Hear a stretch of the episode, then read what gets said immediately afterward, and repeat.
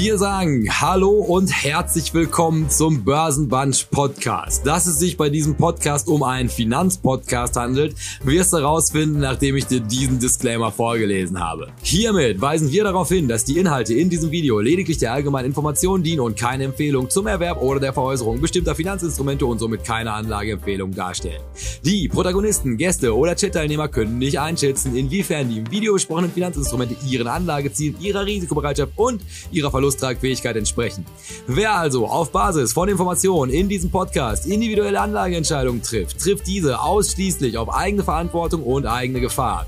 Was zur Folge hat, dass weder die Protagonisten, Gäste oder Chat-Teilnehmer für Verluste haften, die sie dadurch erleiden, dass die Anlageentscheidung aufgrund von Informationen und Kommentaren in diesem Podcast getroffen haben. Die in diesem Format angesprochenen Finanzinstrumente können unmittelbar und mittelbar von den Protagonisten, Gästen oder Chat-Teilnehmern selbst im Bestand gehalten werden. Hierdurch ergeben sich mögliche Interessenkonflikte, weil diese von altweiligen Resultaten Kursentwicklung profitieren könnten. Wir wünschen Ihnen viel Spaß mit dem nun folgenden Programm. Herzlichst, Ihr Börsenbunch. Oh, warte mal, scheiße, jetzt gehen wir. Ah, egal. Ja, jetzt sind wir halt eine Minute früher da. Vanessa hat im Chat auch gerade geschrieben, erstmal gucken, worum es heute überhaupt gehen soll. warte, warte. Warte, warte, warte. Wir sind vor der Zeit. Was ist denn los? Ja, habe ich dir gesagt, ich habe bei meinem Versuch, alles besonders gut vorzubereiten, die Kontrolle über alles verloren. Aber dafür, glaube ich, haben sie ganz gute Chancen, dass es jetzt, dass wenn man Mouse-Over auf das Video macht, dann direkt die Geldscheine regnen. Das ist ja so, so, so eine Großartigkeit, die uns nur einmal gelungen ist bis hierhin. Das, obwohl ich es regelmäßig versuche. Hast du dir dieses PowerPoint eingebettet oder warum, warum regnet es dann? Nee, aber wenn quasi wenn das, dieses Video hier ganz am Anfang läuft, dann ähm, ist halt quasi die, der, der nimmt ja immer die ersten zehn Sekunden und das passt dann halt genau da rein. Also er überspringt so einen kleinen Teil und dann nimmt er halt so die Mitte von den ersten zehn Sekunden und da ist dieser Geldscheinregen. Und deshalb, wenn wir am Anfang dieses, dieses Intro spielen, dann ist bei dem Mouse-Over, sehen die Zuschauer schon, oh, da wird aber richtig Geld verdient und deshalb sollte ich da draufklicken. Was uns dann eigentlich zum alles entscheidenden Punkt bringt. Hallo und herzlich willkommen zu Börsenbunch. Wie ihr seht, ich und Herr Strelo, wir haben uns zwei Wochen nicht gesehen. Dementsprechend haben wir uns unglaublich viel zu sagen. Und es geht meist um die technische Raffinesse hinter diesem YouTube-Kanal. Die ich immer noch nicht in Gänze erfasst habe. Niemand. Das ist ja das, das Schöne daran. Das ist ja, wie diese ganze Sendung hier funktioniert. Alte Herren bei dem Versuch, moderne Technik in irgendeiner Form zu ihrem Vorteil zu nutzen. Ja. Ja, ähm, weil dann hätte ich fast, ich weiß gar nicht mehr, wie fangen wir diese Sendung denn überhaupt an. Das ist jetzt so lange her, wenn man eine Woche ausfällt, dann weiß man nicht mehr, wo oben und unten ist. Ganz wichtig ist, habe ich gehört, dass man den äh, Kanal auf jeden Fall äh, über den höchsten, grünsten Klee lobt und die Leute unheimlich animieren muss, damit sie jetzt schon einen Daumen hoch vergeben und natürlich zu den wertgeschätzten Abonnenten des Kanals zählen, weil nur diese sind ja in der Lage, live zu kommentieren dann, dann übernehme ich diesen Part doch mal. Also ich, mir kam noch vor kurzem zu Ohren, dass es eigentlich nur einen wirklich wertigen, funktionalen Kanal auf YouTube gibt, der überhaupt in der Lage ist, Investoren in irgendeiner Form Geld zu verdienen, beziehungsweise sogar noch eine Stufe darüber zu agieren, nämlich der eine Kanal auf ganz YouTube, der Anlegern kein Geld verliert, weil das ist ja eigentlich das, worum es geht. ja, das ist ja momentan auch wieder, wieder hoch im Gespräch. Das ist also, wer, wer wieder wem wie viel Geld verloren hat und wie sie jetzt auch langsam alle zurückrudern von den schlechten Empfehlungen, was Kryptobörsen angeht, jetzt wo die einen oder anderen kollabieren. Und aber auch da haben wir uns und die Hände nie schmutzig gemacht. Und die einzige Kryptobörse, die hier jemals genannt wurde, ist noch nicht insolvent. Und dementsprechend nutze ich diese Chance noch, darauf hinzuweisen, dass wir der einzige Kanal sind, der Anleger noch kein Geld verloren hat bis hierhin, behaupte ich jetzt einfach mal. Egal wie rum, also mit einer der, wenn nicht der beste YouTube-Kanal. Und wenn man das über einen YouTube-Kanal sagen kann, dann will man doch erstmal festhalten, dass man im Nachsatz sofort darauf hinweisen kann, dann lohnt es sich auch, den zu abonnieren. Also das nochmal der Hinweis. Wer es noch nicht getan hat, es lohnt sich enorm, diesen Kanal zu abonnieren und Freunde, Verwandte und Bekannte darauf hinzuweisen, diesen Kanal auch zu abonnieren, weil sich das absolut lohnt für alle Bevölkerungsgruppen. Ähm, und natürlich, wie von der Stredo gerade schon dargestellt, das unendliche Privileg, auch in einem Live-Chat kommentieren zu können. Was auch ein Ort ist, wo, soweit ich das zumindest nachvollziehen konnte, noch niemand für jemand anderen Geld verloren hat. Ja, da nochmal der Hinweis, jetzt ein genau großartiger Zeitpunkt, diesem Video schon einen Daumen nach oben zu geben und einen Ehrenkommentar unter dieses Video zu schreiben, den Herr Strelo euch jetzt mit auf euren Weg gibt. Ähm, da ich deinen Hintergrund ja schon spontan äh, halbwegs richtig eingeordnet habe, also zumindest das Land, äh, würde ich sagen, Vive la France. Mit, mit Accent d'aigu auf dem E oder? Äh, nee, ist auf dem A, ne? Wie, wie, wie, nee, wie, oh e? Gott, ja, ja. Irgendwas mit Frankreich, würde ich sagen. Ich habe das damals, ich habe das abgewählt, weil ich jung genug bin, als dass ich das austauschen konnte gegen Spanisch. Das, Ob das die bessere Wahl gewesen ist, ich weiß es nicht. Ja, also im Laufe dieser Folge wirst du, obwohl, naja, Spanien haben wir jetzt gar nicht drin, aber ich gehe einfach mal davon aus, dass es schon die bessere Wahl gewesen ist. Ja, die leisten, leisten sich ja immerhin auch noch ein ordentliches Königshaus. Das hat man ja in Frankreich relativ brutal abgeschafft. Der Engländer ja auch kurz davor, jetzt wo, wo die Personalie kontrovers nachbesetzt wurde. aber im, im Rahmen der Erbfolge natürlich, ja. Und es steht und fällt doch mit einer erfolgreichen Erbfolge. Was uns dann eigentlich auch schon fast rüberbringen würde zu dem Thema dieser Sendung. Heute wollen wir uns ja tatsächlich über Regierungen unterhalten. Aber bevor wir dazu kommen, hätte ich fast gesagt, also gibt es irgendetwas, was, was hast du denn überhaupt deine letzte Woche verbracht ohne Börsenbunch? Ähm, gut. Äh, das kannst du mir so nicht erzählen, das glaube ich dir nicht. Also die Frage ist ja, was habe ich mit der gewonnenen Zeit angefangen? Ne? Äh, äh, da war aber jetzt, glaube ich. einen Marathon drin laufen. Ich nicht. Ich nicht. Also da müsste ich schon mehrere Folgen zusammenschneiden und dann noch den Krankenhausaufenthalt noch äh, drauf addieren, wahrscheinlich. Ähm, ähm, nee, was war, ich war ja da. Du warst ja in Berlin. Äh, ja. Ich, genau, ich habe hab irgendwie eine nette äh, Woche gehabt. Dafür habe ich ja äh, ab äh, hier nach äh, Feierabend äh, und bin erst Dienstag wieder da. So. Also insofern, ich habe jetzt noch drei Tage, drei Tage frei oder fünf am Stück frei. Ja. Und, und fährst du denn dann auch weg irgendwo? Ja, ich, ich fahre fahr morgen äh, das, das Christkind in Nürnberg besuchen. Wow, ja gut, das ist natürlich, das noch mal richtig was erleben. Ja, ja, ja. Also Nürnberg äh, overnight sozusagen mit der Deutschen Bahn. Freifahr sehr, Freifahrprämie, Mitfahrerprämie und ähm, Punkte einlösen. Ne, bevor sie verfallen irgendwann. Hey, steht und fällt damit. Ja. Wahrscheinlich auch. Wenn ich all die Rückzahlungen bekomme von meiner Berlin-Reise, kann ich wahrscheinlich auch nochmal bis. Du, du hattest vier, vier, Stunden Delay drin oder wie war das? Ja, ich glaube vier, vier Stunden. Also man muss dazu sagen, ich bin ein bisschen später in diesen Zug eingestiegen, aber je nachdem, wer diesen Zug bei Start genommen hat, der ist tatsächlich mit vier Stunden Verspätung angekommen was also in Summe ein, ein, ein sehr, es war so schon, also auch für mich war es halt sehr belastend, da in diesem Zug zu sein. Was kultig gewesen ist, ist, wenn der so unendlich viel Verspätung hat, der muss dann an ganz vielen so kleinen Bahnhöfen hält er dann, weil halt irgendwie Züge mit noch mehr Verspätung dann vorbeifahren müssen. Und da ist dann quasi ein so ein ganz angenehmer Schaffner, der mir dann mitteilt, ja, also alle Leute, die jetzt äh, frische Luft schnappen möchten, wir halten hier jetzt ungefähr zehn Minuten. Das gilt selbstverständlich auch für Raucher. Da fühlte ich mich dann sofort angesprochen, springen innerhalb von Sekunden raus. Und die erste Person, die ich auf diesem Gleis sehe, ist auch schon der Schaffner, der auch schon raucht. Dann eine sehr gute Zeit gehabt, während wir vier Stunden Verspätung gemeinsam ausgesetzt und, haben. Und dafür hast du tatsächlich deinen Sitzplatz auf dem Boden aufgegeben, ja? man, muss, man muss dazu sagen, weil, weil das war nämlich meine größte und vor allem auch mutigste Leistung, ist also die ganze Geschichte, die startet ja am Bahnhof in Berlin und dann, also sollte mein Zug kommen und dann kommt aber ein anderer, ICE sowieso, sowieso. Und dann frage ich so einen Mann von der Deutschen Bahn, der da auf dem Gleis steht, ich frage, sagen Sie mal, eigentlich sollte hier doch jetzt der und der Zug einfallen, also das ist aber der und der, könnte ich den sonst auch nehmen oder wäre es klüger, auf den anderen zu warten? Dann sagt er zu mir, ich wäre mir nicht zu 100% sicher, ob dein Zug überhaupt kommt. Er sagt, wäre ich du, würde ich jetzt diesen hier nehmen. Und dann habe ich natürlich mir gedacht, okay, bevor jetzt mein Zug überhaupt nicht kommt und ich die Nacht heute in Berlin verbringe, auf diesem kalten Gleisbett, stehe ich jetzt in diesen komplett überfüllten Zug, also ganz furchtbar, wo ich dann so schön auf dem Boden gesessen habe.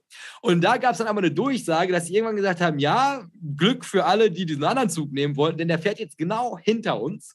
Und wenn sie den Mut aufbringen können, uns zu vertrauen, können sie jetzt nächste Station aussteigen, da plus minus zehn Minuten warten, ob ihr Zug wirklich kommt. Aber wenn er kommt, ist der bestimmt leerer. Und dann habe ich all meinen Mut zusammengenommen, bin ausgestiegen, habe dann da gestanden unter größter Panik, weil ich gedacht, ich war irgendwo im Nirgendwo und wenn der nicht gekommen wäre, dann hätte ich also endgültig, weiß ich gar nicht, was man dann, hätte ich eine böse E-Mail geschrieben. Ja. Der Wutbürger. Aber der kam dann und dann habe ich also eine ganz angenehme Zugfahrt in einem Abteil mit vielleicht sechs Leuten verbracht für die nächsten fünf, sechs Stunden gute Zeit. Das klingt ja gut. Also alte Bahnregel, immer nehmen, was kommt, ne? weil man weiß nicht, ob danach überhaupt noch was dabei ist. Ja, und ansonsten, äh, freitags ist halt immer irre, was da los ist. Ne? Also ich glaube, die Deutsche Bahn macht am Freitag irgendwie so viel Passagiertransport wie sonst an drei Tagen in der Woche. Ja, ja, nein, aber das ist ja da irgendwas ist ja zwischen Hannover und Wolfsburg und das sind unendlich chaotische Zustände da gerade. Ja. Und deshalb bin ich also eigentlich glücklich, dass ich überhaupt von Dortmund nach Berlin und wieder zurückgekommen bin und äh, dementsprechend das vielleicht schon das größte Highlight meiner Reise, die Reise selbst. Da wollen wir mal drauf hoffen, dass sich auch niemand an den Gleisen irgendwie festklebt. Ne? Das ist ja sonst, glaube ich, beim Flughafen Berlin letzte Woche nochmal äh, schuld gewesen, dass da alles zusammengebrochen ist. Ja, und also, also hab den, das habe ich aber nur so auf einem Ohr mitbekommen. Diese großer politischer Gegenwind, Klima, RAF, Jan Böhmermann, RAFDP, also äh, herrlich. Also diesem Land beim Zusammenbrechen zuzuschauen aus der Beobachterperspektive in einer Sendung, die sich exklusiv mit dem Thema Börse beschäftigt, es könnte doch kaum schöner sein. Ja, lass mal zum Thema kommen. Gute Idee. Ja, weil ich hätte fast gesagt, erstmal jetzt in, in, neuer alter Tradition, was wären Themen, die, wenn wir heute mit dem Thema gut durchkommen, nachher noch angesprochen werden, damit alle Leute, die sich jetzt unsicher sind, ob sie die nächsten 120 Minuten, was die Hälfte meiner Verspätung übrigens nur ist, wohlgemerkt, wenn ihr in der Bahn seid, werdet ihr uns danken dafür, dass die Sendungen so lang sind. Ähm, was für Themen hast du da auf der Agenda, die wir dann möglicherweise besprechen? Sollten wir, solltest du nicht als alte Schnattertasche mal wieder diese ganze Sendung Ach, ich bin das schuld. Okay. Ja, ja. Äh, ich habe tatsächlich Notizen gemacht, äh, nicht äh, zwei Wochen lang, aber irgendwie an, an einem Montag, glaube ich, diese Woche. Und da habe ich mir drei Sachen aufgeschrieben gehabt. Das eine ist ähm, 25 Jahre Xetra gab es zu feiern also die, äh, der elektronische Handel an der Börse Frankfurt, der ist jetzt 25 geworden. Dann habe ich ähm, mit Vergnügen äh, gelesen gehabt, dass, äh, äh, wir hatten das ja schon mal festgestellt, dass so die Finfluencer-Szene durchaus etwas dünnhäutiger wird, wenn so die Erfolge ausbleiben. Das ist ja im Kryptobereich äh, mittlerweile auch der Fall. Ähm, aber das scheint sich tatsächlich auf alle Beteiligten langsam fortzuführen, weil ich habe äh, unter dem Titel Kommas Goldpornografie äh, von dem von mir sehr geschätzten äh, Markus Neumann, ähm, Fair Value ist die Seite und er hat ein sehr gutes äh, ETF-Buch geschrieben. Äh, da arbeitet er sich irgendwie an Gerd Kommer ab, den wir vollkommen zu Recht schon mit der Papstmütze äh, geadelt hatten. Ja. Äh, und, und, und wirft ihm irgendwie halt äh, schlimme Sachen vor, äh, weil er eine sehr, sehr negative Einstellung zu Gold hat. Also Gerd Kommer, ähm, äh, ich habe kein Gold und finde Gerd Kommer ja grundsätzlich auch gut. Also insofern, mich hat es nicht so getroffen, fand das aber bemerkenswert, wie man sich irgendwie so aufregen konnte. Und da hat sich noch jemand aufgeregt, äh, äh den ich auch kenne, den Markus Jordan von Extra ETF, der nämlich, nachdem das irgendwie bei Finance Forward im Newsletter sozusagen gepusht wurde oder auch zu meiner Aufmerksamkeit gekommen ist, kritisierte, dass Finanzfluss, äh, die jetzt eine eigene ETF-Suche haben, doch irgendwie dreist äh, kopiert, abgeschrieben, äh, geklaut hätten bei extra ETF, die es ja irgendwie schon einen Tag länger gibt. Ähm, äh, war bei LinkedIn, habe ich das gelesen gehabt. Äh, da war irgendwie auch so beruhigt euch mal wieder alle und seid nett miteinander. Die wollten das dann, glaube ich, auch telefonisch klären, also der Redakteur von Finance Forward und der Chef von äh, Extra ETF. Also das, das waren so meine, meine Notizen der Woche. Und ansonsten hatten wir Inflationszahlen äh, mal wieder. Ähm, da durfte ich dann heute im Newsletter irgendwie auch was zu schreiben. Ja, ja, also auf, das, auf die Diskussion mit extra ETF, da, die würde ich gerne, vielleicht würdest du mich freuen, wenn wir das schaffen, weil das würde ich auch gerne, weil es ist ja, also ist das jetzt missbraucht, Thomas von Finanzfluss, das Monopol auf Finanzwissen in diesem Land? Weil das ist ja wirklich eine, eine spannende Frage, ne? weil ich meine, um ganz ehrlich zu sein, also was, was bleibt denn über? Also ich sag mal, klar, Just ETF, die können sich vielleicht gerade noch so eben mit Scalable retten. Wollte ich gerade sagen, also die sind ja, was die Unabhängigkeit angeht, jetzt noch nicht negativ aufgefallen, aber nichtsdestotrotz haben die ja auch die Gunst der Stunde genutzt, ähm, Kasse zu machen. Ne? Ja, ja, zum genau richtigen Zeitpunkt. Ich glaube, extra ETF wird jetzt wahrscheinlich nicht mehr so viel Geld wert sein, wo auf einmal die Konkurrenz Finanzfluss ist. Also eine dramatische Wendung der Ereignisse. Und ähm, also von der Perspektive, was natürlich auch jetzt mal, mal gucken, wie sich die ganzen Finfluencer jetzt auch positionieren. Ne? Weil ich meine, das sind natürlich beide, wie, wie gerne haben sie sich alle abdrucken lassen im extra ETF-Magazin und sogar in dieser Doku mitgespielt. Und jetzt auf einmal müssen sie sich entscheiden, ob sie mit der Mutter oder mit der Vater, mit dem Vater weggehen bei der Scheidung. Und also, wer, wer, kriegt den Hund?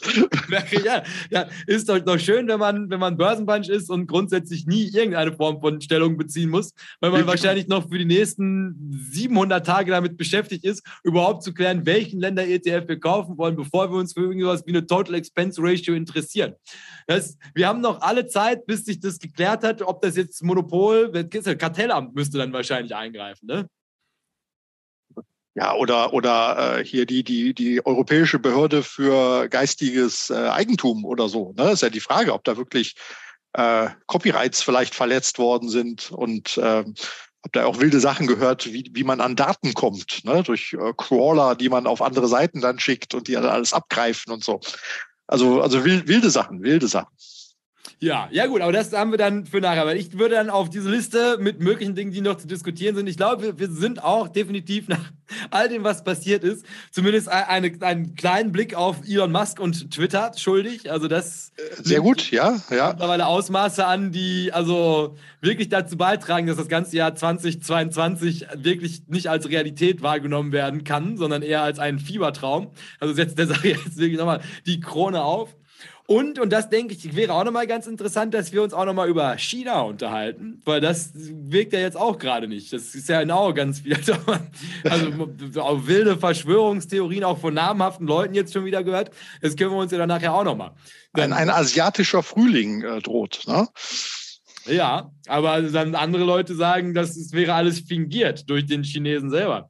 Oh. Der halt irgendwie, weil wenn das nicht, wenn, wenn das nicht gewollt wäre durch den Chinesen, dass wir diese Bilder sehen, hätten wir die auch niemals gesehen, weil er den Überwachungsstaat so gut im Griff hat. Und aus diesem Grund spielt uns im Westen der Chinese jetzt diese Bilder zu, damit wir denken, da wäre irgendwie Revolution, damit er ohne Gesichtsverlust aus den Lockdowns rauskommt. Jip, jip, also tolle Ideen, aber das machen wir alles nachher. Das, das klingt ja jetzt irgendwie so, dass du jetzt echt was aufwarten musst, äh, damit es sich lohnt, dran zu bleiben. Äh, weil das klingt ja spannend, was wir da noch im, im, in der Hinterhand haben. Ich hab, äh, apropos Hinterhand, er wurde gerade der Backpacker äh, noch irgendwie genannt. Äh, hatte ich bei Finvestigativ auch tatsächlich gesehen, der äh, da verkauft einer jetzt irgendwie Autoversicherung. Das ist ja ein ganz, ganz beliebtes Geschäft. Bis heute, äh, 30.11., kann man ja seine Autoversicherung äh, kündigen. Und äh, da lassen sich doch tatsächlich Affiliate-Provisionen erlösen, wenn man denn äh, eine Neuvermittlung eines Vertrages darüber halt pusht. Das scheint äh, die aktuelle Masche zu sein. Also ob es jetzt Ernährung oder äh, Haftpflicht und Autoversicherungen sind. Man, man braucht ja irgendwie ein zweites oder drittes Standbein, um hier zu überleben in dieser Welt. Und wir sind natürlich auch vollkommen offen für finanzielle äh, Interessen, also unsererseits natürlich. Äh, insofern würden wir, würden wir ja auch moralisch äh, uns mal zumindest äh, was überlegen, wenn wir denn ein entsprechendes Angebot hätten. Von einem, von einem Kfz-Versicherer, oder? E e egal. alles, alles, was Geld bringt. Ja, ja, wieso? Wir verdienen doch am, am laufenden Band. Ach so, sind wir schon zweistellig? Nein, nein, das, das, also das könnte ich, das könnte ich jetzt noch überprüfen, aber ähm, weil es ist ja quasi, er zeigt ja immer 28 äh, Tage immer nur an, die ganzen Statistiken. Und dann so. habe ich jetzt die letzten paar Tage, weil ich das zu spät realisiert habe, auch einfach nur, wie es die ganze Zeit auch noch gefallen ist. Wo ich halt, oh Gott, wir hatten doch schon irgendwie 8 Dollar damit verdient und jetzt nur noch 7 und jetzt nur noch 6,5 und also das, weil das sind wir ja den, den Zuschauern als sehr transparente Sendung schuldig. Wir haben seit dieser Kanal monetar 10 US-Dollar und 41 Cent erlöst. Wow. Ja. Wow. Ja. Also, da, da, da, ist natürlich schon, schon richtig Umsatz da. Äh, deshalb kommt auch der, der Hinweis, bringt erstmal die Tassen in den Shop. Ne? Also insofern das äh, wäre natürlich auch äh, noch eine Maßnahme. Wer auch immer ähm, das, dieses, das, das Memory am schnellsten, das machen wir nächste Woche. Herr Schröder, erinnern Sie mich dran, wir müssen diese Kommentare noch durchgehen, wer der, der schnellste gewesen ist. Wobei ich glaube, dass diese eine Person, die das irgendwie in einem einstelligen Sekundenbereich erledigt hat, ich denke, die wird es schon gewesen sein. Aber das gucken wir heute Abend nach. Einsendeschluss ist jetzt schon gewesen. Also alles, was heute noch darunter gepostet wird, wird nicht mehr gezählt. Wer auch immer bis heute 18 Uhr das schnellste Ergebnis geliefert hat, bekommt die Tasse und dann aber den organisatorischen Teil. Oder meldet euch einfach bei mir, das ist doch viel cleverer. Meldet euch bei mir, wenn ihr die schnellsten gewesen seid. Ich validiere das, indem ich überprüfe, ob von dem gleichen Nickname ein Foto mit einer schnellen Zeit darunter gepostet wurde. Und dann tauschen wir Kontaktdaten aus und die Tasse wird verschickt. Genau, und wir, wir müssen auf dem Server noch nachgucken, weil in Photoshop mache ich dir das natürlich auch in 0,6 äh, Sekunden. Ja, die Handelsaufsicht der Börse Düsseldorf wird dieses Foto mit, weiß ich nicht, keine Ahnung, auf, auf Wasserzeichen überprüfen oder keine Ahnung, auf digitale Kennungen. Lasst euch nicht, wir, wir, haben, wir, wir haben das im Griff. Wir lassen uns nicht so einfach über den Tisch ziehen. ja, nee, aber auch das, ja, das ist mir auch tatsächlich, äh, ich habe das gesehen bei Finvestigativ und ich habe auch vieles, also das ist mittlerweile, also will man ja auch schon gar nicht mehr nichts mehr dazu sagen. Also jetzt kann man nur noch warten, bis die halt endgültig aus dem Markt gekegelt werden, weil das ist, ist dir das aufgefallen? Das ist, ähm, na, wie hieß das denn noch? Das hatte aber auch so einen Namen. Da war auf jeden Fall so eine, so eine Großveranstaltung von äh, den, den wirklich gewichtigen Namen im Geschäft. Also ich habe auf jeden Fall, also ich glaube, moderiert von Alexander Zurek von der FOM und dann also diese ganzen elitären Kreise, Flossbach von Storch, Röhl als Experten hatten sie eingeladen, wo man sich jetzt schon mal so langsam anfängt, darüber zu unterhalten, was denn überhaupt seriöse Kanäle für ökonomische Bildung im Internet sind. Und das ist natürlich quasi jetzt schon das, das, das, das öffentliche, das langsam öffentlich machen von die, die, gute Zeit ist vorbei, der wilde Westen der Finanzbildung im Internet, dass jetzt so langsam die großen Adressen auf den Trichter kommen, dass es vielleicht ein paar kleine Adressen gibt, die zeitnah geschlossen werden sollten, weil sie hinderlich sind fürs Geschäft. und äh, ich gehe ganz stark davon aus, also da, das war mein erster Gedanke, als ich das gesehen habe. Und wenn du die Leute dazu, ich suche das nochmal raus für nächste Woche, ja, aber wenn du die Leute dazu siehst, die sich da zusammengetroffen haben, um jetzt einmal Nacht zu ich hoffe, wir kommen durch. Ich hoffe, da wird nicht am Ende beschlossen, Börsenbrand und unseriöser Laden. Weil das sind ja dann wahrscheinlich auch einfach, die sind die, da kannst du ja BaFin noch so häufig verlinken und die werden nichts tun. Aber ich glaube, wenn solche Leute anrufen und sagen, wir haben uns hier diesen alle Aktien mal angeguckt und wir gehen ganz stark davon aus, der sollte aus dem Internet entfernt werden. Ich glaube, dann kommt auch tatsächlich irgendwann irgendwas ins Rollen. Nee, beste also, Strategie dagegen ist, äh, wir gründen selber ein, ähm, ein, ein Siegel, ne, qualitativ hochwertiger äh, Finanzcontent. Ne? Ähm, und wenn man dann mitmachen will, um das Siegel zu bekommen, muss jeder 10.000 Euro erstmal als Fee bezahlen, plus natürlich von den Affiliates nochmal 10 Prozent abgeben. Und dann darf man unser Siegel auf seinem Kanal führen. Börsenbunch approved. Das, das ist ein Geschäftsmodell, ich sag's dir. Ja, das, das klingt, also das, wir arbeiten das weiter aus, aber ich glaube, du hast endlich das Problem gelöst, wie wir diesen Kanal monetarisieren. Gute ja. Aussichten. Ja, so, also auf jeden Fall jetzt doch noch mal. Und dann, ach, der, der Chat noch. Was ist in dem Chat? Wer ist in dem Chat? Und dann geht es los. Hm. Vanessa war die erste überpünktlich zum Start. Ne? Es hat sich diesmal gelohnt, äh, früh im Chat zu sein, auf jeden Fall. Genau. Der Roman ist dabei, Willi, der ja in Nürnberg äh, hockt, äh, seine Heimat, ähm, ist auch dabei. Der Hanseat ist dabei, hat auch den äh, Spekulatius bekommen. Danke für die E-Mail nochmal, äh, gerne geschehen. Äh, Finvestigativ ist dabei, äh, ja, das ist so, so, so die Gang, die gerade irgendwie da ist. Aber wir sind ja noch am Laufen. Das können ja noch mehr werden. Davon gehen wir doch grundsätzlich aus. Aber erstmal Grüße an alle Beteiligten. Und Grüße, Grüße an Experience Trader, der in Abu Dhabi, glaube ich, ist. Beruflich. beruflich äh, dann aber sicherlich noch im Nebenerwerb endlich mal ein Qualitätstrading-Seminar irgendwie macht und dann für die, für die Birds äh, einen goldenen Käfig irgendwie auf einer künstlich aufgeschütteten Insel oder sowas vielleicht bauen kann. Ja, der Trick ist es einfach, sich vor teuren Autos zu fotografieren. Und da, aber das, da kommen wir jetzt vom Thema ab, wenn wir nachher Zeit finden, was ich nicht glaube, ähm, diese, die, die, die, die Netzcheckerin hat sich ja. jetzt ja auch mal diesen, diesen Superstar-Trader da vorgenommen von Instagram. Auch was mit, mit Wall Street äh, oder so, ne? Ja, also der, diese, diese Kooperation von dem und seinem Kollegen, das, das, das heißt irgendwas mit Wall Street. Und auf jeden Fall, aber der eine, der war mir auch ein Begriff und da, also der kam ja lange Zeit gut weg, obwohl man also auch sich am Content auch erkennen ließ. Also der betuppt sich auch, also nach Strich und Faden. Also ob irgendjemand bei Train Gewinn machen würde. Aber der hat ja auf jeden Fall also, also viele Leute von der Idee begeistert, dass man tatsächlich langfristig den Markt auch im Sekundenfenster schlagen könnte. Und der und dann irgendwie zusammen mit seinem Kollegen, der, der mir auch mal über den Weg gelaufen ist und dann jetzt natürlich, also, also da, der kommt dann noch schlimmer unter die Räder als der andere auch noch. Also auch keine gute Kooperation, also vieles wieder im Umbruch. Wir können vielleicht zeitnah auch nochmal eine Folge machen, wo wir uns das mal wieder angucken, wie am Ende die, die Finfluencer-Szene gerade ist. Wir kommen ja viel zusammen jetzt. Aber bevor wir uns den schönen Dingen im Leben widmen, Herr Strelo, hätte ich fast gesagt, erledigen wir erstmal ein bisschen Arbeit.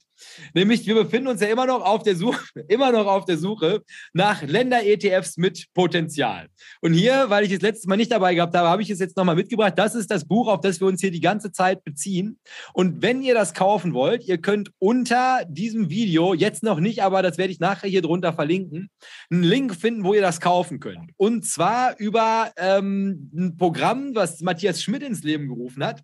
Und wenn ihr darüber, über diesen Link dieses Buch kauft, dann spendet Herr Schmidt das Geld für einen guten Zweck. Also und die Affiliate-Provision, um genau zu sein. Die Affiliate-Provision und das ist doch was, was man gerade kurz vor Weihnachten guten Gewissens tun kann. Also ein sehr lohnenswertes Buch. Die Idee dahinter ist also der Mann, Ruchir Sharma, hier unten so wird es geschrieben. Ähm, das ist ein Experte, der ist momentan also fürs Rockefeller-Institut auch äh, tätig, war davor lange Zeit bei, ich will sagen, Morgan Stanley, könnte aber auch einer, einer namhaften US-Bank. Bei einer namhaften US-Bank. Ähm, Finde ich jetzt auf die Schnelle nicht. Und das ist also quasi der eine Go-To-Experte, wenn es darum geht, sich Emerging Markets anzugucken. Und weil wir ja, also ganz am Anfang haben wir ausgerufen, wir suchen jetzt das nächste China, weil China so offensichtlicherweise am Ende ist. Und da können wir bestimmt in dieser Folge auch noch ein paar Blicke drauf werfen, ob dem denn wirklich so ist und ob es gerechtfertigt ist, dass jetzt viele Leute wieder sagen, da musst du jetzt rein. Ähm, ganz spannend, also das hat der Strelo auch irgendwann, ich glaube, vor dieser Folge nochmal angemerkt, also das ist, obwohl es ja ein Emerging Markets Thema ist, mit dem wir uns hier widmen, doch erschreckend viele Parallelen zu der sogenannten vollentwickelten Welt auftreten dieser Tage.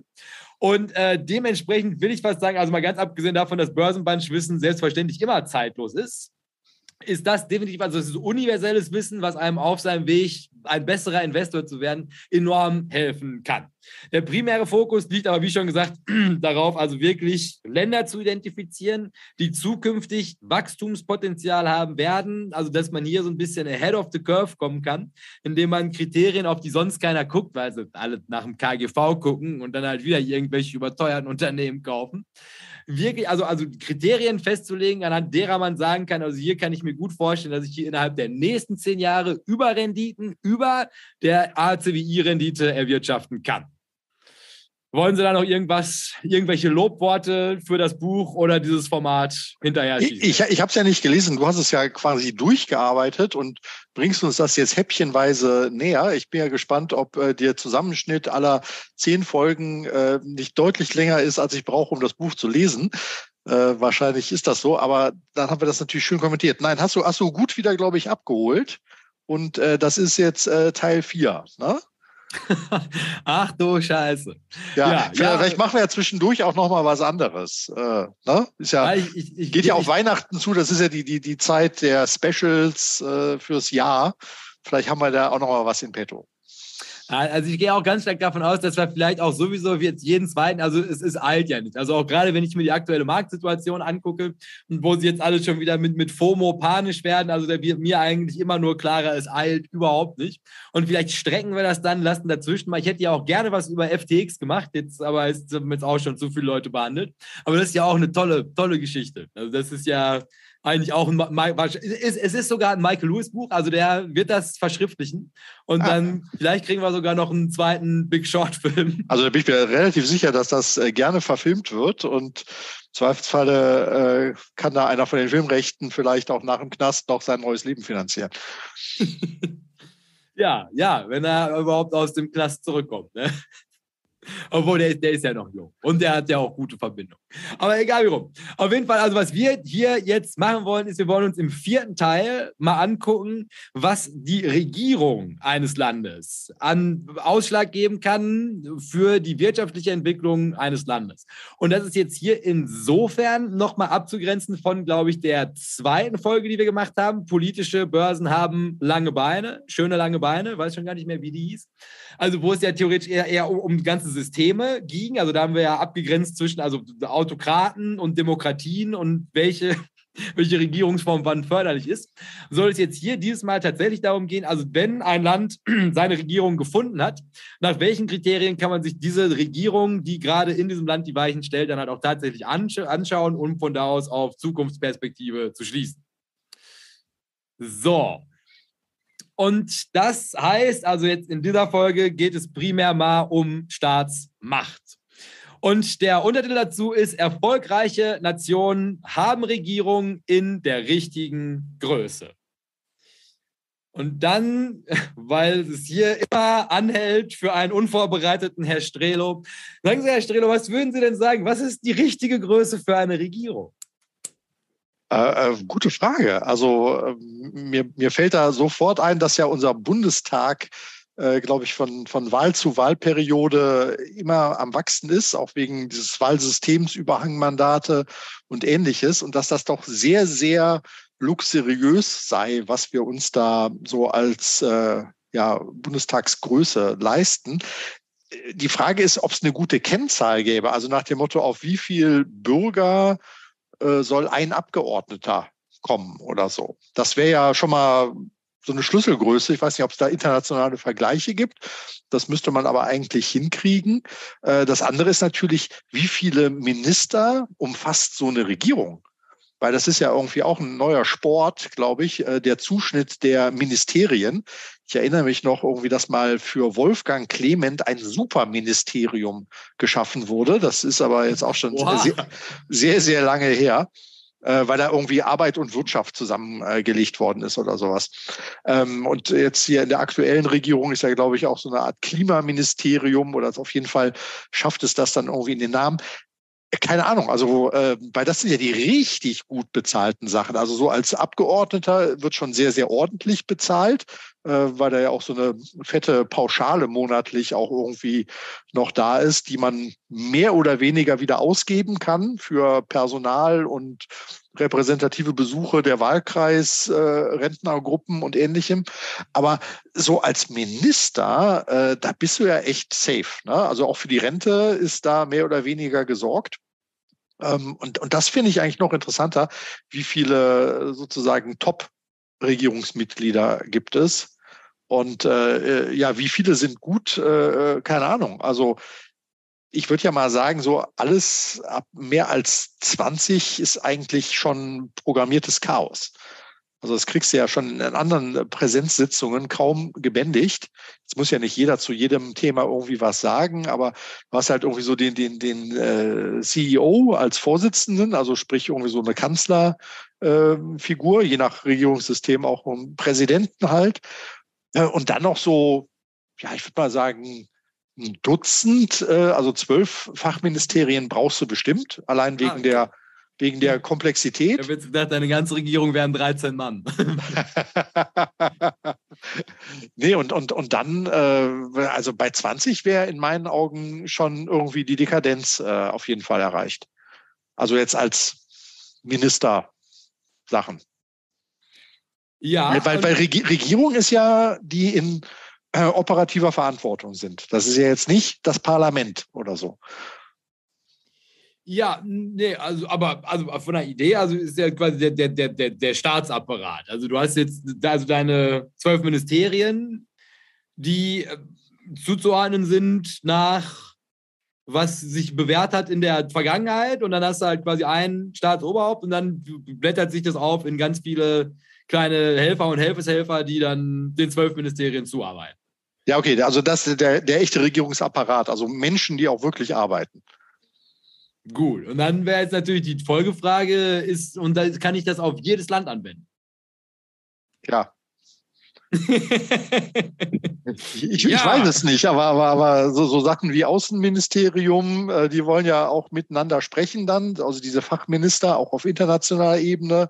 Äh, an sowas kommt es ja irgendwie nicht vorbei. Ob du jetzt äh, Ministerium für, wie sagte es Schröder, äh, Frauen, Familie und Gedöns hast. Äh, da, das weiß ich jetzt nicht, ob du das zwingend brauchst, äh, um da so einen internationalen Austausch auch hinzukriegen. Aber so Finanzminister, Außenminister, Wirtschaftsminister, das, das ist, glaube ich, schon ein etabliertes Konzept. Da würde ich jetzt an der Stelle die Revolution nicht starten wollen.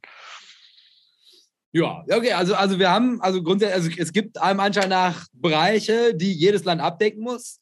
Und dann quasi, also sollte man es, das höre ich hier auch raus, aber man sollte es jetzt nicht übertreiben. Also es gibt halt quasi, man sollte es auf die Essenz belassen und dann von da aus einfach schauen, inwiefern das Ganze so, also in der Lage ist, die, die, das Land effektiv oder effizient zu bewirtschaften.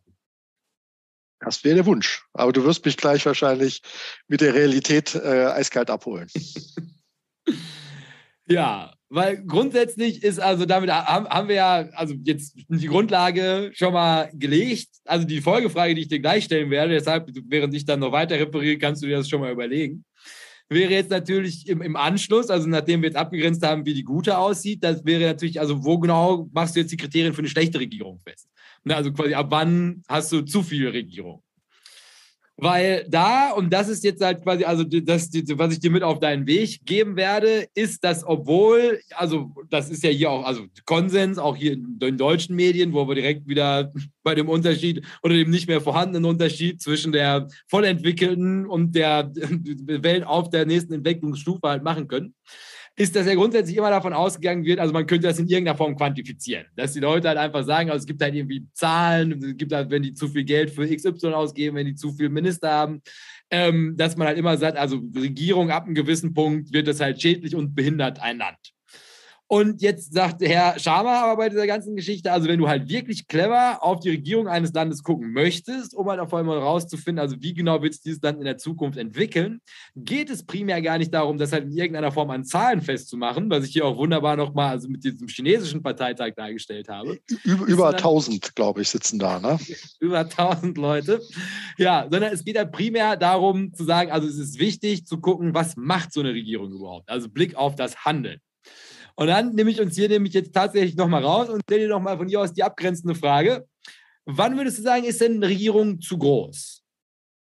Mit dem Hinweis, also, dass man es vielleicht gar nicht so sehr an Zahlen festmachen sollte, sondern tatsächlich eher an dem, was eine Regierung so tut.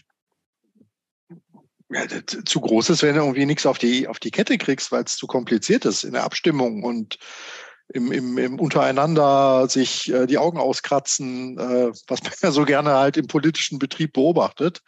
Also die Handlungsfähigkeit ist, glaube ich, tatsächlich, ähm, wie schnell komme ich zu Entscheidungen. Und wir wissen ja aus, aus eigener Erfahrung und wirtschaftlicher Lehre, äh, die 100 Prozent abgesicherte Entscheidung, die gibt's ja gar nicht.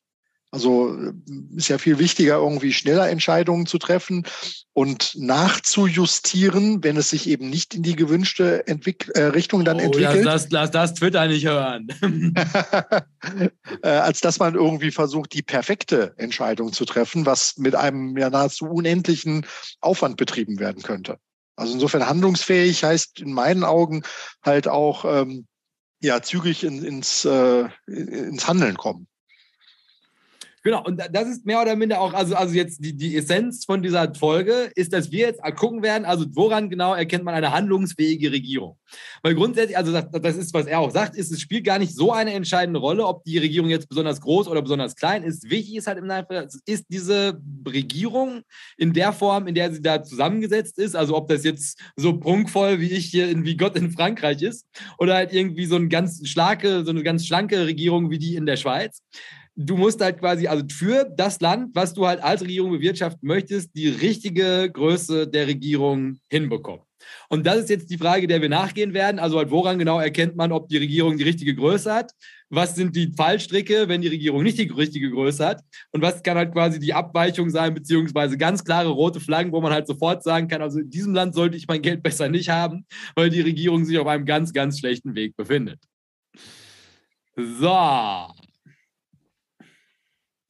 weil grundsätzlich, und das ist, können wir uns ja auch nochmal direkt auf Twitter beziehen, es gibt ja also, also eine Meinung, die der Volksmund so hat über die Regierung.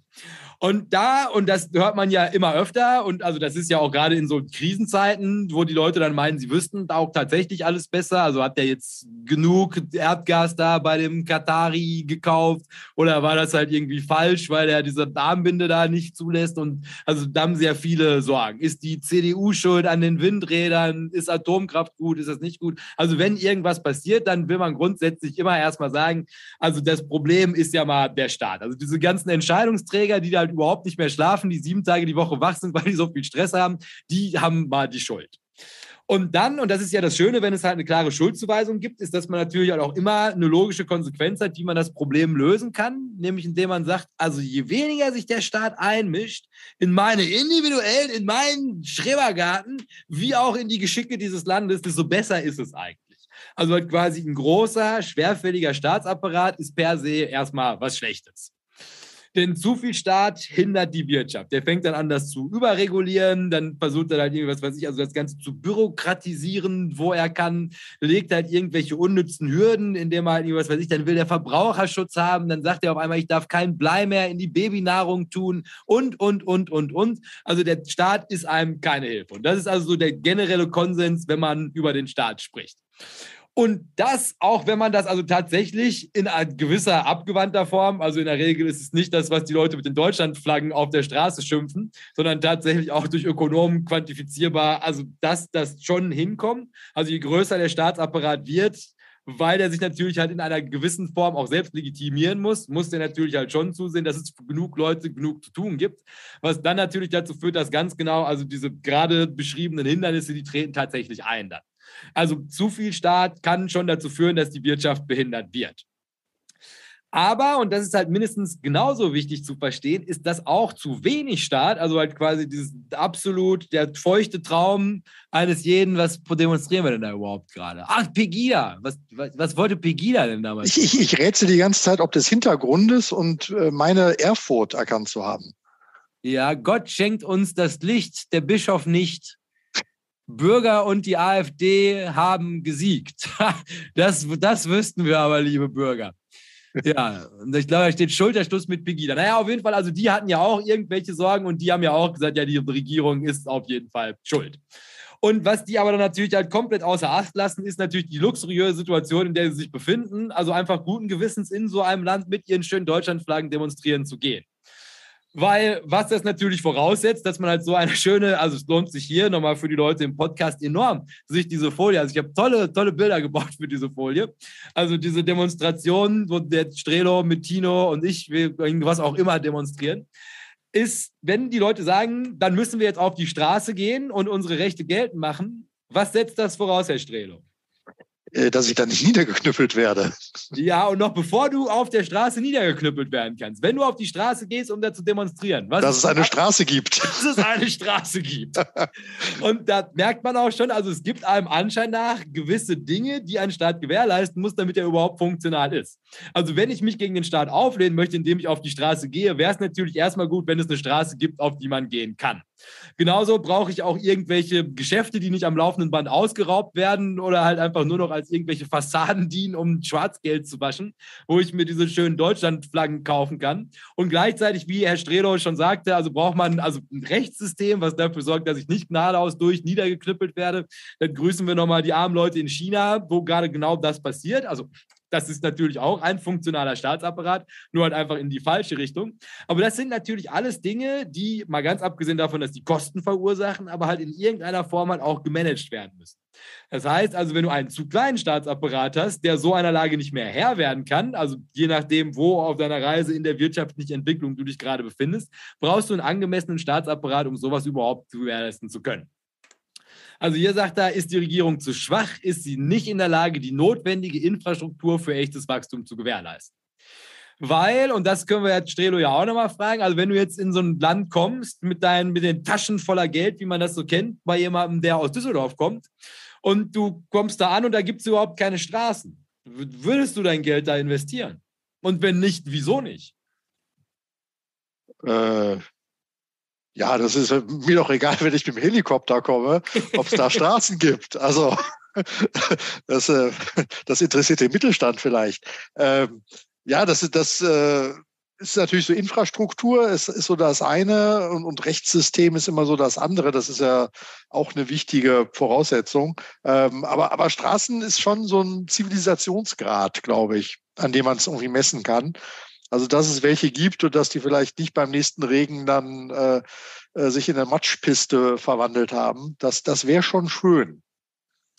Genau, also, ne, da, also eigentlich ist es ja das. Also wenn du sagst, ich möchte in irgendein Land investieren, weil ich glaube, dass das zukünftig und über einen Länder-ETF, du suchst ja nicht gezielt ein Unternehmen raus, sondern du deckst die Breite dieser Volkswirtschaft ab, dann brauchst du natürlich also zumindest mal intakte Infrastruktur, damit sich so eine Volkswirtschaft überhaupt entwickeln kann. Weil du kannst also die besten Produktionsstätten dieser Welt gebaut haben. Wenn es halt keine, keine Straßen gibt, auf denen eine intakte Logistik stattfinden kann, hilft dir das alles überhaupt nichts. Das heißt also, diese ganze Interkonnektivität, und ich meine, das ist ja vieles, also das ist ja nicht nur also der Zulieferer, der die Materialien bringen muss, der, der das weiterverarbeiten muss, der das qualifizierte Personal braucht, was zu irgendeinen Schulen gegangen sein muss vorher. Es gibt halt unglaublich viele Sachen, für die so ein Staat verantwortlich ist. Und wenn der dieser Aufgabe nicht nachkommen kann, weil du zu wenig Staat hast, ist auch schlecht. Genauso wie es halt auf der anderen Seite, wenn er zu groß ist, ist es auch schlecht. Also das mal die Rahmenbedingungen. So, und dann in alter Tradition liest der Strelo euch, erstmal beschreibt er euch dieses Bild, weil auf das bin ich auch besonders stolz, und dann liest er euch vor, was da drauf steht und darf das auch interpretieren. Äh, das ist auf jeden Fall jetzt nicht äh, örtlich für mich einzugrenzen. Da stehen irgendwie äh, fünf Leute und äh, drei davon haben unsere Köpfe äh, in, in einer äh, ja, ziemlich abwartenden Haltung, also mit verschränkten Armen und ein bisschen böse guckend. Und äh, die Aussage dazu ist, erfolgreiche Nationen haben genau die richtige Menge an Staat, um auf ihrem momentanen Entwicklungsniveau effizient zu handeln. Das, das, das klingt super, der Satz. Ne? Aber am Ende ist es halt ganz genau das. Also das ist jetzt, also obwohl wir nachher natürlich wieder die große Runde durch den Wald der Zahlen drehen werden, kann man erstmal festhalten, also es ist nicht zu 100 Prozent abbildbar, wie damals, als wir es mit der Zuwanderung gemacht haben. Also da war es ja also eindeutiger, jetzt auch nicht so, dass man halt sagen kann, das wäre halt Gesetz. Aber hier kann man auf jeden Fall sagen, also es gibt, das kann man halt angrund von Peer Groups dann machen, also verschiedene Länder miteinander zu vergleichen ähm, eine Größe, die der Staat mal mindestens haben muss, damit man sagen kann, der kann auf dem Entwicklungsniveau, auf dem er gerade, auf dem er sich gerade befindet, überhaupt effektiv wirtschaften. Wenn er das nicht hinbekommt, ist er eigentlich automatisch schon kein gutes Investment mehr, weil also mal ganz abgesehen davon, dass die Kohle wahrscheinlich unten wieder raussickert, ist er halt auch einfach nicht in der Lage zu, und jetzt halten Sie sich fest und jetzt grüßen wird Frank Thelen, weil dieses Wort fällt, dann kann der auch überhaupt nicht skalieren. Und das ist, was halt auch tatsächlich bei so einem Staat eine entscheidende Rolle spielt. Also, dass halt bevor der überhaupt wirtschaftlich wachsen kann, muss er erstmal ein Fundament gelegt haben. Und dieses Fundament fußt eigentlich immer darauf, dass er quasi auf seinem aktuellen Entwicklungsniveau die richtige Größe an Staat schon hinbekommen hat. So, was uns dann eigentlich zu dem ganz also rudimentären Vorgehen bringt, was wir jetzt hier im Anschluss ein bisschen näher beleuchten werden. Worauf genau muss man überhaupt achten, wenn man sich jetzt Regierung und Wirtschaftswachstum in dieser Kombination anschauen möchte? So, also der erste Punkt, der eigentlich entscheidend ist, also wie nähert man sich dieser Thematik an? Ist das eine qualifizierte Regierung oder nicht? Wäre, wie verändert sich das Niveau der Staatsausgaben in Relation zum Bruttoinlandsprodukt? Herr Stredo, was meinen Sie, können Sie da draus entnehmen? Das ist, äh, glaube ich, die sogenannte Staatsquote. Ähm, sprich, also du hast jetzt hier die Entwicklung der, der Zahlen, aber äh, man kann das ja irgendwie teilen äh, und dann kommt man auf die Staatsquote, die dann äh, einem sagt, äh, wie viel vom ganzen BIP eigentlich äh, durch die Staatshände gelaufen ist. Sprich, wie viel ähm, Aufträge kommen vom Staat, wie viel Gehälter zahlt der Staat für seine Beamten und so weiter. Und äh, ich glaube, da hat Deutschland schon länger die 50-Prozent-Marke hinter sich gelassen. Ich meine, so 53 Prozent ähm, ist äh, der Staat eigentlich, der hinter dem ganzen BIP steht, was natürlich auch daran liegt, dass der Staat ein großer Umverteiler ist. Also für viele zahlt der Staat ja auch die Bezüge. Und äh, die, die Quote ähm, finde ich äh, auf jeden Fall ungesund äh, bin ja ein, ein, ein Freund von, von freierer wirtschaftlicher Entfaltung. Ähm, das äh, wäre, wäre in meinen Augen eine schlechte Entwicklung. Und das ist jetzt die spannende Frage. Das wird, wird im Chat auch schon äh, hitzig quasi diskutiert, äh, wie denn der Zustand äh, Deutschlands einzuordnen ist. Äh, sowohl was die Regierungsqualität, aber auch Quantität halt angeht, mit all den Mitarbeitern, die hinter so einem Minister dann vielleicht auch noch oder einer Ministerin auch noch mit dahinter stehen. Und äh, das hier auch gerade so Themen wie Infrastruktur, wir haben uns über, über äh, Straßen jetzt irgendwie gescherzt, aber natürlich auch äh, Schulen, Universitäten, und der, der ganze Apparat insgesamt, äh, Brücken, ne, Gruß an die Deutsche Bahn, äh, dass, dass das irgendwie halt mittlerweile auch äh, ein echtes Problem ist. Und äh, da ist der Staat aber als Nachfrager selber natürlich auch im Spiel, wenn er eben in Infrastruktur, in Schulen und so weiter halt auch investiert. Also insofern äh, mit dem, mit dem zunehmenden Wachstum der Staatsausgaben im Vergleich zum BIP ähm, dabei die These, wird es schlechter. Ne? Aber andererseits wird das ja auch gerne als Konjunkturstimulation eingesetzt, wird dann in schicke Pakete verpackt und, und dann auch äh, Sondervermögen. Sondervermögen ist immer gut. Äh, nicht, nicht nur neue äh, Panzer, sondern jetzt Munition, habe ich gehört, ist ja irgendwie das große Thema. Absurder Größenordnung. Ja, aber was, was war irgendwie die These, wie viele Tage äh, können wir, bräuchten wir, um das zu verballern, was wir im Bestand haben an Munition? Ich glaube, keine Woche kommst du irgendwie damit rum. Unglaublich. Ich lebe in einem Land, in dem man nicht mal eine Woche mit den Munitionsbeständen schießen kann, ohne dass das leer geht. Wie soll man denn da einen 30-jährigen Krieg führen? Da braucht man sich auch nicht wundern, wenn das Abendland untergeht. Ähm, nee, also tatsächlich bist du deiner Zeit mal wieder voraus. Weil das von dir gerade beschriebene, also die Sta Staatsquote in dieser ganzen Geschichte, das ist der, der, der zweite Schritt, den wir einleiten werden.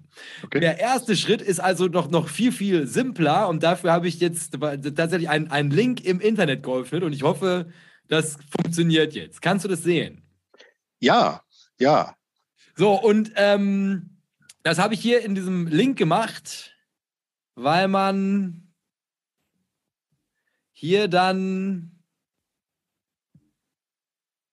Oder allem Anschein nach. Gut, dass ich das, ich hätte das anders aufbereiten müssen. Egal, also normalerweise könnte man hier jetzt in den Jahren zurückspringen.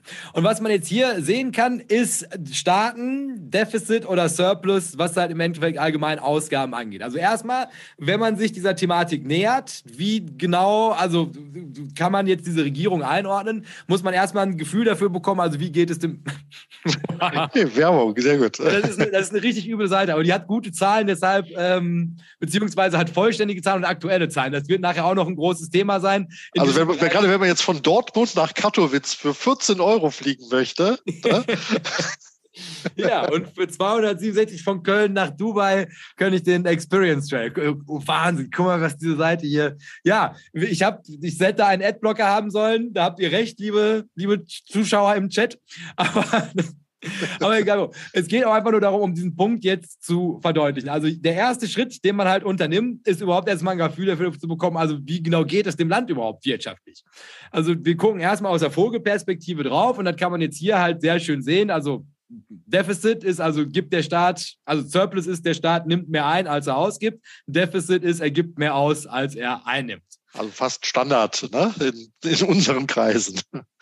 Ja, ne? und dann also quasi die, die magische Grenze ist also quasi bei diesem Deficit Spending, also also die, die man aus der Ökonomie, die man aus dem Studium noch kennt. Also ich weiß jetzt gar nicht, inwiefern die aufgehoben wurde, weil es einmal nach cool ist, das also wirklich in, in absurden Maßen zu sprengen. Aber damals, man sagte drei Prozent. Das sind die sogenannten Maastricht-Kriterien, die einmal hochgehalten worden sind, um äh, Beitritt in die äh, EU zu bekommen. Und da hat ja bekanntermaßen dann irgendwie Griechenland äh, äh mit, mit fachkundiger Unterstützung sehr kreativ äh, das Ganze frisiert, dass es erfüllt wurde. So. Also, also, aber, also, ich meine, also aus dem Studium kennt man es halt noch so, also, dass man halt sagt, guck mal, ihr macht, was es möchte, diese Seite. Also, dass man halt quasi, also, sobald man halt, also, also anfängt über einen gewissen Zeitraum, ich glaube, es waren zwischen drei und fünf Jahren bei äh, minus drei Prozent im Defizit zu liegen, dann gerät man eigentlich mittelfristig in wirtschaftlich schwierigere Zeiten, weil man sich da nicht so einfach wieder rauswirtschaften kann. Das heißt, der erste Blick, den wir unternehmen, ist also, wie genau steht es um den Staatshaushalt in Summe? Und dann der Strelo, was fällt Ihnen auf, wenn Sie sich das so angucken? Große Länder, große Balken, äh, USA mit 2,5 Billionen. Im Minus wahrscheinlich. Ich kann diese Zahlen alle nicht mehr aussprechen. Ja, ich, ich, ich befürchte fast, äh, dass es so ist. Und ähm, 10 äh, oder fast 11 Prozent vom GDP in 2021 ein teurer Spaß. So, und was man von hier aus jetzt natürlich halt sehen könnte, ist, also jetzt, du siehst das, also du siehst, dieses Land lebt eh schon enorm über seine Verhältnisse. Und dann wäre jetzt quasi im zweiten Schritt, da kommen wir gleich zu, also wir gucken jetzt gleich nochmal eben schnell unsere spannenden Länder für dieses Format hier an. Aber wenn du halt siehst, also das lebt eh schon über seine Verhältnisse und deshalb sind wir eigentlich auf die Seite gekommen, aber jetzt funktioniert es nicht, wie alles, was man live im Internet macht, ist, dass man halt von hier aus sich jetzt halt die davor gehenden Jahre hätte anschauen können also wahrscheinlich, wenn ihr das bei euch zu Hause auf dem Computer anmacht, könnt ihr das wieder machen und euch dann halt einfach mal anguckt, also wie genau verhält sich dieses Defizit. Also machen die gerade mehr Schulden oder machen die gerade weniger Schulden?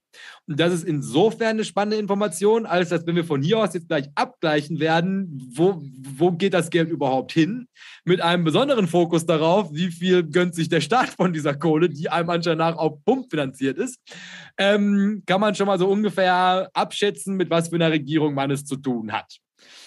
So, und dann würden wir jetzt hier das schön nach. Das ist Alphabet, glaube ich, ja. Alphabet ordnen. Also, China mit minus sieben, also aufgerundete minus sieben im Jahr 2021 wohlgemerkt. Also, es war ein teures Corona-Jahr. Ähm, was hatten wir noch immer? Mexiko. Indien minus 4,3. Mexiko mit minus 3,8. Deutschland haben wir ja gerade, das war glaube ich auch 3,8. 3,7, ja. 3,7. Und dann nehmen wir jetzt seit neuestem nehmen wir noch Polen mit dazu, weil China nicht so freigebig mit seinen Zahlen ist. Das werden wir nachher dann merken. Oder die, die Zahlen vielleicht auch gar nicht so sind, wie sie, wie sie aussehen. Selbst wenn wir sie hätten, wären sie scheiße. Aber Polen mit 1,8, also der einer von wenigen, der überhaupt gut gewirtschaftet hat im Jahr 20. Ja, so, die Jahre unterscheiden sich hier tatsächlich auch noch. Aber es ist halt hier, der ist immer die aktuellsten Zahlen. Die waren entweder aus 2020 oder 2021. So, also das auf jeden Fall zu dem ersten Blick, den man wirft. Dass man ein Gefühl dafür bekommt, also wie genau steht es überhaupt finanziell um das Land, was wir uns anschauen wollen. Upp. Und dann sagen wir hier. Okay, also da ging es jetzt um die, um die äh, neu gemachten Schulden in dem Jahr. Ne? Genau. Und natürlich, und das ist ja auch wichtig, also im Nachhinein ist es ja wie ein Unternehmen auch so ein Land, ist, dass man, wenn man das jetzt halt quasi auf den Zeitstrahlen nach hinten bewegt, halt auch eine Tendenz erkennen kann. Also dann guckst du nach, also entwickelt sich das positiv, halten die die Schuldenbremse ein und erfüllen ihre schwarze Null, damit hier Schäuble nachts gut schlafen kann? Oder machen die zunehmend mehr Schulden und leben somit über ihren Verhältnissen? Und dann kannst du von da aus nochmal gucken, wie lange sind die überhaupt im Amt, im Amt und kannst du da eine Tendenz erkennen. So, und der zweite, und hier wird es jetzt spannend und wir kommen thematisch wieder zurück in unsere Spur, ist, gehen die Ausgaben in produktive Projekte? Und dann fragt der Strelo ganz klassisch, was würden Sie denn sagen, wenn Sie Bundeskanzler der Bundesrepublik Deutschland wären? Wann würden Sie Ihr Geld für produktive Projekte ausgeben und wann würden Sie sagen, Sie geben Ihr Geld unproduktiv aus? Mit, und das ist ganz wichtig, mit, nachdem Sie ja vor einer oder zwei Folgen noch gelernt haben, was die offizielle Definition von Produktivität ist, die eine wichtige Rolle spielt bei allem, was wir hier machen. Ah, war ich dabei? Wahrscheinlich schon. Ne? Ähm, ja, also, also produktiv wäre auf jeden Fall äh, was, was ein gutes Wirtschaften dann ermöglicht. Also, also dieses äh, mit Staatsgeld ermöglichen, dass Wirtschaftswachstum äh, passieren kann, was dann auch vielleicht äh, zurückfließt, nämlich über höhere Steuereinnahmen an den Staat wieder. Äh, das würde ich mal als produktive Investments äh, sehen. Äh, nicht produktive Investments ist irgendwie das äh, Geld aus dem Fenster hinauszuwerfen. Das unterhält vielleicht die Massen, aber schafft nachhaltig keinen Mehrwert. Ähm, also du hattest, ich, ich, hatte mir das gemerkt gehabt, dass du irgendwie ja gegen die äh, Petro-Branche quasi am Wettern warst. Alles, wo, wo, ich irgendwie Zeug aus der Erde raushole, ist unproduktiv äh, als als Business. Ähm, kann man, kann man so oder so sehen, weil, weil ohne Treibstoff Nein, kann man nicht. Es, es, gibt eine klare Definition und es ist, es ist, sind unproduktive Branchen. Und das ist, das kann, da kann dir der Araber erzählen, was er möchte. Es ist leider, wie es ist. Es ist keine produktive Wirtschaft. Dinge, die die Dinosaurier für uns vorbereitet haben, damit wir gut damit umgehen, aus der Erde zu holen und sie zu verbrennen. Wir leben aus dem Bestand. Ja, ja, gut. Ähm, also das, das wäre so mein, mein erster Ansatz. Also Investitionen halt äh, darin, dass die Wirtschaft wachsen kann. Das wäre produktiv. Genau, also grundsätzlich nochmal auch für die, für die Zuschauerschaft, weil das hoffentlich am Ende von dieser zehnteiligen Serie sitzt. Wenn du es schaffst, mit dem gleichen Wareneinsatz einen größeren Output zu generieren, steigerst du die Produktivität. Oder wenn du es schaffst, mit einem geringeren Wareneinsatz den gleichen Output zu generieren, auch dann steigerst du die Produktivität. Und das gilt natürlich also bei jeglichen Formen von Investitionen, auch gerade von staatlicher Seite genauso. Also, dass du halt einfach gucken musst, also wenn ich irgendwo rein investiere, kann ich dann entweder mit geringerem Wareneinsatz mehr Output oder größeren Output mit gleichem Wareneinsatz generieren. Und dann kann man jetzt natürlich auch fragen, Herr Strelo, was ist denn zum Beispiel mit, der Staat schenkt mir Geld, damit ich heizen kann wie ein Blöder. Was würden Sie sagen, das ist produktiv oder eine unproduktive Staatsausgabe? Äh, geht auf jeden Fall in die unproduktive Richtung, kann aber natürlich hilfreich sein, äh, damit ich äh, meinen Staatsapparat äh, weiter am Leben erhalte, weil ansonsten kommen die brennenden äh, Mistgabeln und wollen mich irgendwie aus der aus dem Kanzleramt schmeißen. Das möchte ich ja nicht als Bundeskanzler, den du mich ja hier hast äh, spielen lassen. Bundeskanzler Stredo. Und dann nochmal andersrum gefragt, wenn ich Geld in die Hand nehme und davon eine Straße baue, mit der ich eine neue Fabrik an eine Großstadt anbinde. Das äh, wird die Fabrik dir auf jeden Fall danken. Äh, und insofern äh, kann das für die Wirtschaft durchaus hilfreich sein. Frage ist natürlich, wie sehr du diese Fabrik äh, subventionierst und was sie produziert. Ne? Weil wenn das irgendwie die Straße zum Erdölabbau äh, fällt oder zum Gasfeld, äh, was ja in Deutschland noch tatsächlich Potenzial bietet, wie ich gehört habe, ähm, das macht, dann wäre es natürlich nicht produktiv. Ne? Also so grundsätzlich Wirtschaft fördern ja, aber vielleicht nicht jede Wirtschaft. Und äh, da sind Subventionen, die ja irgendwie der Staat auch gerne rauskloppt, äh, vielleicht auch genau das kritische Thema. Also ich erinnere mich, äh, wir sind ja, du bist ja mitten im Ruhrpott mehr oder weniger. Wir sitzen ja so ein bisschen da drunter, aber äh, ist ja für die Identität der Region hier durchaus interessant. Und ich fand das irgendwie total faszinierend immer, dass jeder Arbeitsplatz im Bergbau irgendwie mit 70 äh, oder 80.000 D-Mark oder Euro ist ja heutzutage eh das Gleiche. Sind ja auch alles Menschenleben dahinter. Ja, ja, ja, ja, aber ich glaube, die würden die Kohle auch nehmen, ohne dafür äh, unter Tage einfahren zu müssen. Äh, also dass, dass diese Arbeitsplätze halt irgendwie ohne Ende subventioniert worden sind. Jetzt kann man natürlich wieder diskutieren, ähm, wie abhängig man sich von anderen Ländern macht, aber es war wirtschaftlich irgendwie keine gute Idee, in den 90er Jahren irgendwie Kohle hier äh, aus der Erde rauszuholen. Wenn es das Zeug doch viel billiger aus Australien, äh, also oder Eisenerze, ähm, einmal über den halben Globus geschippert irgendwie gibt. Die Klimabilanz würde ich da jetzt aber nicht aufmachen wollen. Ja, kommen wir dann nochmal, wenn wir uns Deglobalisierung angucken, aber das ist nicht Teil dieser Serie. Aber um es vielleicht sogar noch ein bisschen plakativer darzustellen, Bildung wäre ein ganz gutes Beispiel. Also wenn du als Staat in Bildung investierst, dann hast du halt klügere Lüt. Diese klügeren Lüt mit der besseren Qualifikation können halt quasi, das ist der, der gleiche, also der Output wird kleiner, weil du brauchst weniger Leute, die das Gleiche leisten können, weil die cleverer sind, können die, die gleich, den gleichen Output schaffen. Und so kannst du halt quasi über eine Investition in Bildung halt quasi bei geringerem Wareneinsatz, in diesem Fall wären das die Menschen, höhere, äh, höheren Output erzeugen und das steigert die Produktivität. Also da, um das, da merkt er halt schon, also die sind eigentlich relativ schnell zu identifizieren. Also, wenn, also stell dir immer diese Frage mit dem Output und wenn du die halt beantworten kannst mit, das führt zu höherer Produktivität, dann sind das gute Staatsausgaben. Wenn es halt irgendwelche, wie von Herr Strelo, dem alten Miesepeter, der uns halt nichts gönnt, jetzt, wo er Bundeskanzler ist, nur dafür da sind, dass es mir auch mal gut geht. Also ich habe es ja schwer genug, hier in meiner, in meiner überdachten Wohnung aufzuwachen und dann, dann, also Essen, fließend Wasser und dann soll ich ja jetzt nicht auch noch darunter leiden, dass meine Wohnung kalt wäre. Und deshalb danke ich dem Staat natürlich, dass er mir komplett ungerechtfertigt wird. Also wenn irgendjemand dieses Geld nicht braucht, das mir natürlich auch gibt, dann ist das unproduktiv, weil das trägt absolut nicht dazu bei, dass meine Produktivität, es senkt meine Produktivität sogar noch. Weil in der Regel, wenn mir kalt ist, stehe ich morgens, obwohl, nee, stehe ich eigentlich auch nicht schnell auf. Vielleicht steigert es doch meine Produktivität. Es ist also ein, ein großes und subjektives Feld, aber ihr wisst, worauf ich hinaus möchte. Darauf muss man Auge haben. Wo geht die Kohle hin? So. Und als dritten Punkt in dieser Serie, die man da abklappern muss, ist, wie stark kontrolliert die Regierung Wachstum im privaten Sektor oder instrumentalisiert Staatsunternehmen für politische Zwecke. Und auch da erkundigen wir uns nochmal bei Herr Strelo. Also, jetzt ist, also es ist noch ungeklärt, was davon das Gute und was davon das Schlechte ist.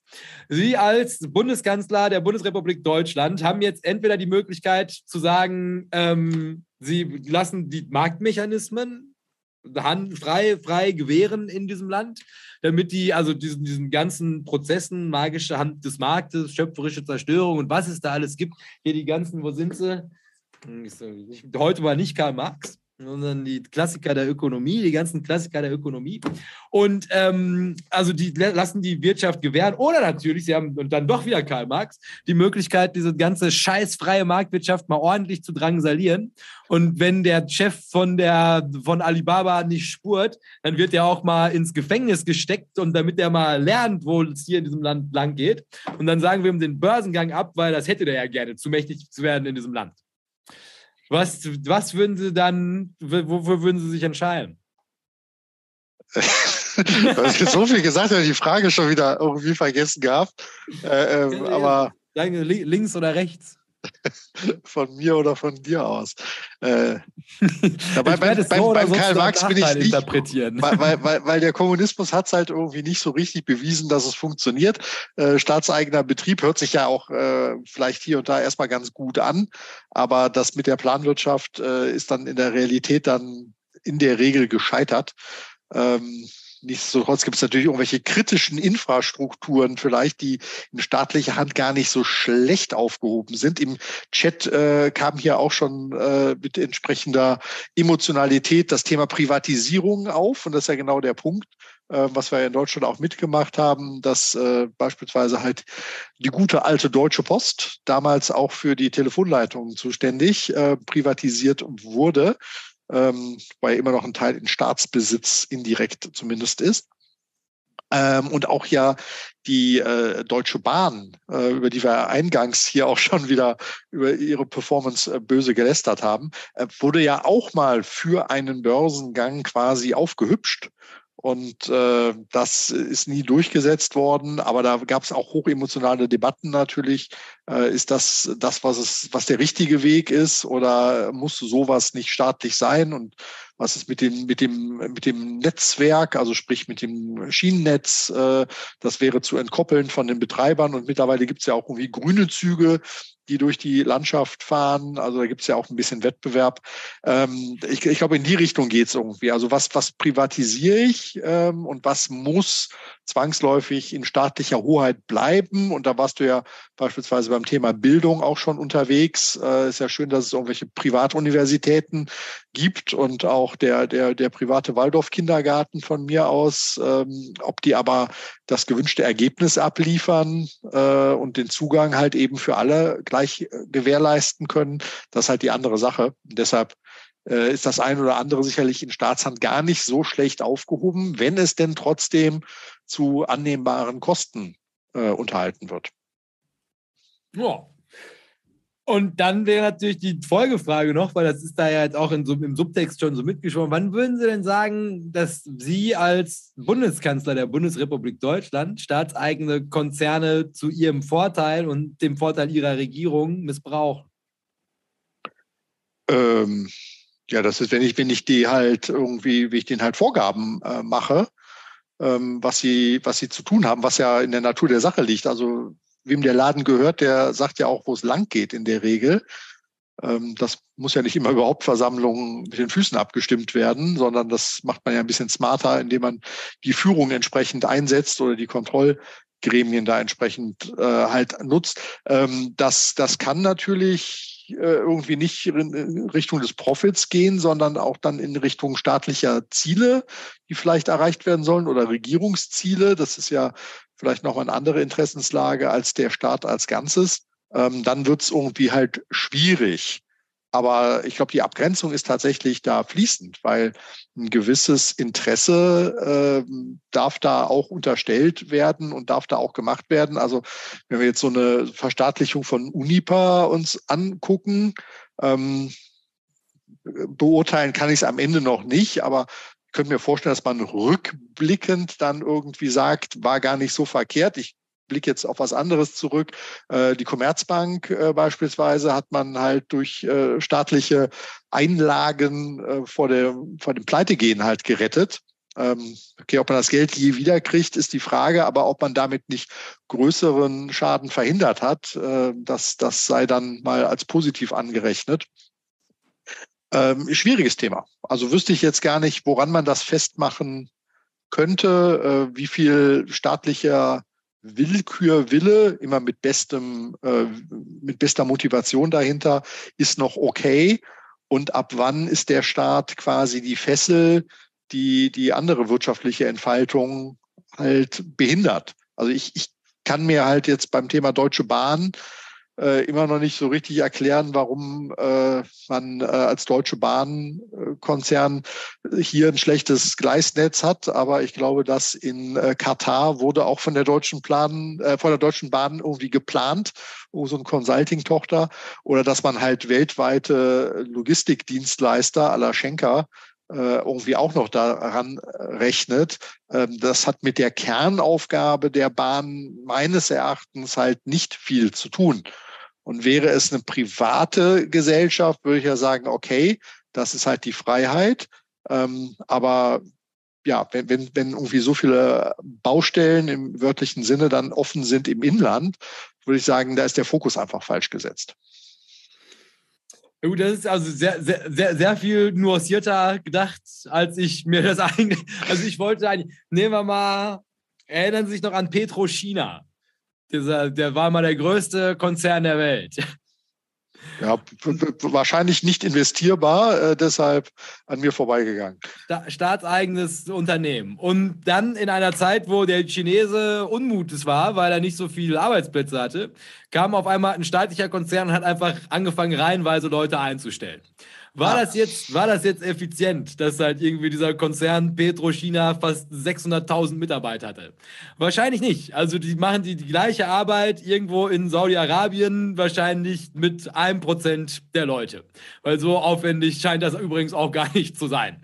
Das machen wohl viel die Maschinen. So, und dann kannst du natürlich als Staat sagen, okay, wenn die Leute undönig werden, weil die keine Arbeitsplätze haben, dann melde ich mich doch einfach mal beim Petro-China-Chef, dessen Chef ich bin, weil ich bin ja der Staat, und sag, pass mal auf, schaff doch mal 100.000 Arbeitsplätze in der Region da und da, damit die Leute da irgendwie glücklich sind und dass die am Ende sagen, hey, cool, dass der Staat sich für mich einsetzt, so wie er die Bergbauarbeitsplätze subventioniert und, und, und, und, und.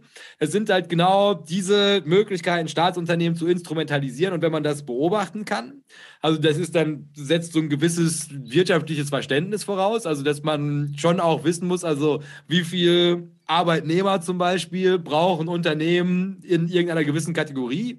Und dann fällt dir auf, also das stellt ein wie blöd, liefert aber nicht die entsprechenden Innovationen oder steigert nicht die Produktivität. Dann kannst du dir halt sicher sein, das ist halt der Staat, der von außen in irgendeiner Form politische Ziele damit erfüllen möchte. Und das ist eigentlich immer ein schlechtes Zeichen. Und auch da weißt du schon, guter Zeitpunkt, hier die Kohle abzuziehen, weil das in der Regel die Produktivität hindert. So, das sind auf jeden Fall die drei, um die es halt geht, wenn man sagt, man schaut sich Länder erstmal auf den ersten Blick an. So, und grundsätzlich kann man das jetzt tun, indem man als allererstes mal einen Blick, und da freut der Strelo sich schon, ihr seht das jetzt nicht für den Podcast, aber auch er sitzt, setzt sich in seinem Stuhl nach vorne, weil er sich schon darauf freut, weil er mich hier nochmal sieht, wie ich mit meinen zwei Telefonen im, im Salon d'Or in Frankreich ein bisschen Geschäft und das, sind, und das sind nur die Mobiltelefone. Da stehen ja noch mindestens drei Apparate auf deinem gläsernen Sideboard. So Hochsicherheitstelefone, wenn ich mit Angela Merkel darüber spreche, wie wir Europa beieinander halten. Ach du Scheiße, Angela, die wird richtig dünn hier. Ja, also grundsätzlich gibt es ein sogenanntes Gleichgewicht. Und das gilt es zu finden zwischen dem, was ein Staat verdient und dem, was ein Staat ausgibt inklusive dem, was ein Staat für sich selbst ausgibt. Das, da habe ich mich verschluckt. Erstmal. Herr Strehler, unterhalten Sie die Leute. jetzt, bin ich auch, jetzt bin ich schon wieder da. Jetzt bist du schon wieder da. Ja, ja wenn, ich, wenn ich mich verschlucke, selbst wenn ich sterbe, dann müssen Sie einfach übernehmen und dann müssen Sie die Sendung in irgendeiner Form fortführen. Sollte mir mal irgendwann irgendwas passieren, but show must go on. So, Gleichgewicht sieht vor, also die Frage dazu, wann geraten Nationen aus dem Gleichgewicht? Und das kann man machen, indem man das mit einer sogenannten Peer Group Analyse macht. Das heißt also, man sucht sich Länder, die sich ungefähr auf einem ähnlichen Entwicklungsniveau befinden und schaut dann von da aus einfach mal, also gibt die Nation mehr oder weniger prozentual in Relation zur Wirtschaftsleistung aus als andere Leute, die man dieser Gruppe zuordnen kann. Das heißt also, der ist eigentlich relativ simpel. Du guckst halt, also sowas wie Deutschland und Frankreich, das ist ja ziemlich nah beieinander, eigentlich so von der Entwicklungsstufe her. Und dann guckst du, also wenn die plus minus die gleiche Wirtschaftsleistung hinbekommen. Natürlich als Exportweltmeister sieht man das überhaupt nicht so. Da ist halt Deutschland, dann kommt lange nichts und dann kommen irgendwelche anderen Länder. Aber wenn du das jetzt also wirklich auf kalte Zahlen anguckst, dann funktioniert es ja. Und dann würdest du einfach gucken, also wer von denen gibt halt jeweils wie viel für seine Regierung aus. Da, und das sei schon mal vorweggenommen, weil wir uns gerade im Salon d'Or befinden, ist der Worst Case, der dir halt quasi passieren kann rund um dein Investment, ist ein großer Staatsapparat, der noch größer wird. Und hier wird in dem Buch auch als Beispiel Frankreich angeführt. Das erklärt übrigens auch meinen wunderschönen Hintergrund dieses Mal wo ein ehemaliger Staatspräsident mal den großen Satz prägte, wer Bürokraten sät, erntet Steuern. und das ist also, was, das liest man und dann denkt man sich, ha, das ist ja ein cleveres Vorgehen. Und dann würde ich nämlich sagen, überlasse ich der Strelo mit der Interpretation dieser Grafik. Und dann wird er euch diese Grafik unter, unter dem, dem Stern, wer Bürokraten sät, erntet Steuern, einmal kurz für Podcast und Zuschauer deutlich machen. Äh, das ist eine schöne Statistik zu den General Government Spending, also den allgemeinen Staatsausgaben, und zwar in, äh, in Prozent des Bruttoinlandsprodukts von 2021. Ja, und ja, da ist. Also dieser hier, für, also für den Podcast, das misst jetzt halt wirklich, also wie viel gibt der Staat für sich selbst aus, also durch Regierungsleistung. Also quasi das, was Herr Strelo vorhin beschrieben hatte, das ist ganz genau dieses General Government Spending in Abgrenzung zu dem, den wir uns da vorhin geguckt haben, mit den Defiziten und dem Surplus. Also sprich, in, in wie viel Prozent des äh, GDP ist der Staat selber derjenige, der, der zahlt? Also nicht, nicht für sich selber ausgibt, sondern ausgeben halt. Ne? Also auf der anderen also Seite. Alles, was, was der Staat so macht. Auf, genau, genau, alles, was der Staat so macht und das und kostet in der Regel, in der Regel Geld. Ne? Ähm, genau, und da sind halt auch so Transferzahlungen und so weiter halt auch mit drin, weil er nimmt ja erstmal ähm, Abgaben ein, siehe jetzt irgendwie, weiß nicht, Arbeitslosenversicherung oder ähnliches und dann gibt das an einer anderen Stelle ja auch wieder aus. Ähm, da ist äh, das alles wunderschön sortiert und zwar nicht nach dem Alphabet, sondern nach dem, wie viel denn da prozentual drin ist. Und da fällt dann doch erstmal positiv auf Irland, äh, die selten positiv auffallen bei mir, äh, mit äh, tatsächlich so geschätzten 28 Prozent ähm, was hier die Government Spendings angeht. Äh, und in Relation zum GDP, äh, da, diese, diese Zahl zweifle ich erstmal direkt an, ne, weil Irland als äh, Steueroase innerhalb von Europa ja irgendwie sein GDP, glaube ich, irgendwie schön rechnet, indem man dort äh, sehr umsatzstarke äh, internationale Konzerne angesiedelt hat, die aber gar keine Wertschöpfung in dem Land machen. Aber sei es mal drum. Ich werde deine Beschwerde bei der OECD einreichen. Ja, ja. Das ist, äh, ist gut. Ich weiß gar nicht, ob Luxemburg da auftaucht. Die sind auch immer verdächtig, egal wo die auftauchen. Doch in der, in der, im ersten Drittel sehe ich das gerade. Luxemburg scheint da irgendwie so um die 47 Prozent irgendwie zu haben. Ähm, also bei den niedrigen, sprich unter 40 Prozent, ist halt auffallend niedrig Irland, dann Costa Rica, Kolumbien, Korea und die Schweiz, auch, auch pauschal immer verdächtig auf jeden Fall bei mir. Ähm, und dann ist so, so, so ein sehr weites Mittelfeld, die so zwischen 40 und äh, Anfang 50 Prozent ähm, ausgeben. Und da suche ich gerade, Germany ist auch dabei und äh, ziemlich exakt bei 50 Prozent hier für 2021. Äh, also jeder äh, zweite Euro, der in dieser äh, Wirtschaftsrechnung äh, Bruttoinlandsprodukt äh, sich dreht, kommt vom Staat. Äh, in guter Gesellschaft hier mit Island und Portugal, die auf ähnlichem Niveau sind. Polen einen Ticken weniger, Ungarn einen Ticken mehr. Und dann gibt's aber noch mal so einen Sprung, wenn das so über die 55 Prozent Marke geht, äh, fängt dann an bei ähm, äh, Österreich, Austria, die auch, äh, glaube ich, äh, relativ frühe Verrentungen noch haben und durchaus üppige äh, ja, Pensionsleistungen haben. Also äh, auf einer Ebene hier Österreich, Italien und Finnland und dann steigt es nochmal hoch. Ich mache jetzt hier die Spannungskurve, um dann zum Spitzenreiter gleich zu kommen. Geht da weiter mit Norwegen, Belgien und Griechenland, äh, die die 60 Prozent Hürde kratzen. Und dann kommt jetzt hier der Spitzenreiter und spätestens das erklärt deinen güldenen Hintergrund Frankreich. Frankreich liegt ganz weit vorne, ähm, hat äh, offensichtlich ja Bürokraten gesät, aber ob die jetzt Steuern geerntet haben, weiß ich nicht. Auf jeden Fall sind sie Ausgabenweltmeister. Da macht der Staat offensichtlich, ich sag mal, 62 Prozent des GDP aus. Und das ist ja nicht unerheblich. Das muss man sich ja auch mal überlegen. Ne? Also, ich meine, das sind ja alles, also das würde jetzt hier, also wie bedient man jetzt dieses, diese Grafik? Ist, man müsste sich die jetzt halt clustern in, also Peer Groups, die halt mittlerweile, also die miteinander harmonieren würden. Ne? Weil zum Beispiel, also jetzt hier auch die Gruppe Portugal, Deutschland, äh, Island, ne, das, das ist, die geben zwar ungefähr gleich viel aus, aber die sind natürlich von der Wirtschaftsleistung absolut nicht vergleichbar.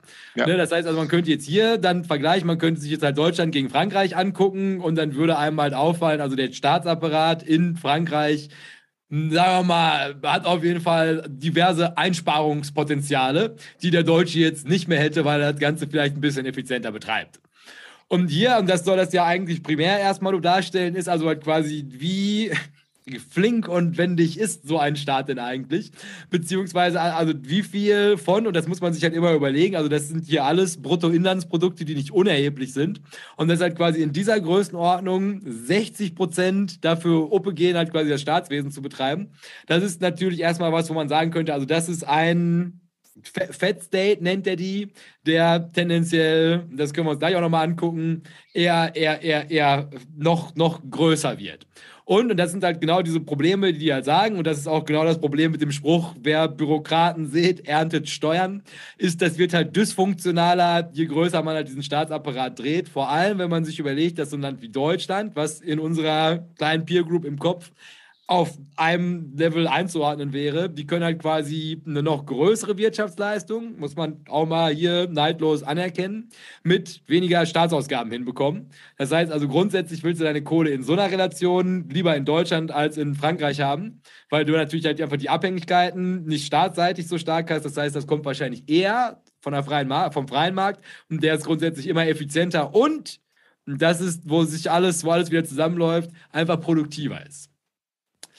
So, dann habe ich hier nochmal so eine Landkarte, aber die fliegen wir jetzt einfach nur einmal so nochmal drüber. Also für den Podcast, das kann man hier gerne nochmal in dem Video vorbeigucken. Da sieht man jetzt auch nochmal, also die Staatsausgaben im, als Teil des Bruttoinlandsproduktes. Und dann ist das halt so koloriert. Und dann kann der Strelo uns einfach nur also ganz, ganz grob. Huschen Sie mal einmal drüber, was, was fällt Ihnen auf aufgrund der Kolorierung? Aufgrund der Kolorierung. Also äh, je dunkler es wird, desto mehr ist es. Und da ist 50 Prozent offensichtlich auch so eine magische Grenze.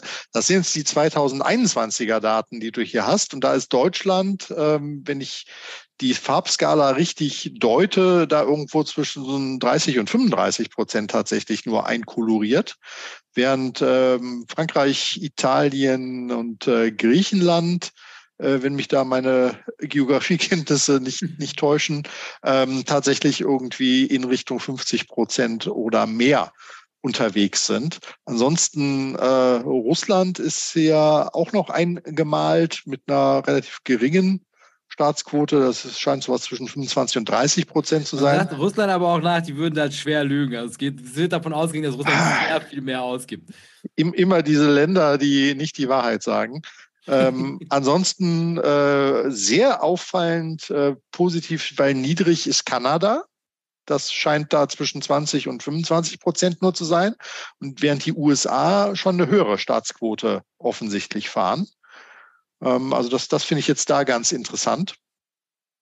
Aber das, das kann natürlich wirklich tatsächlich ein bisschen auch von den, von den Ländern abhängen. Wenn ich irgendwie Rohstoffe exportiere, habe ich wahrscheinlich äh, nominal ein großes GDP, was aber nicht sich besonders komplex äh, durch, durch Ingenieursleistung oder ähnliche Spezialitäten dann heraussteuern lässt. Ja, also insofern äh, sind da tatsächlich mit dieser Richtung 50 Prozent ganz wenige, wo sind die ganz wenigen, Herr Strelo? Sagen Sie es. In Europa, in, in good old Europe.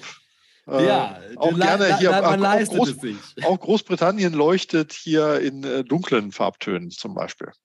Ja, also, also vom Blick her, also könnte man hier jetzt halt, also man, man also irgendwo in diesem bläulichen Bereich, das ist also, wo, wo du eigentlich suchst. Also genau, und, halt und, und unsere Beobachterstaaten hier, Indien und Mexiko, ähm, sind da äh, im gemäßigten Umfeld unterwegs. China wahrscheinlich wegen mangelnder Datenlage nicht eingezeichnet. Exakt. Und dann mit den Zahlen, das hast du gut beobachtet. Also die springen hier, also bei der 2021er, also das sind die aktuellsten, die du gerade bekommst. Und da ist natürlich jetzt halt auch das Corona-Drama schon mit drin. Also da sind halt überall global die Zahlen, also, diese, also die Ausgaben natürlich in die Höhe geschossen. Da musste halt viel durch den Staat geregelt werden. Und für diesen hier, hier habe ich dir nämlich mal äh, zwei Peer Groups zusammengestellt, die du jetzt halt nochmal als, als Chart-Analyst, weil das sind ja jetzt tatsächlich echte Line-Charts, die du analysieren kannst.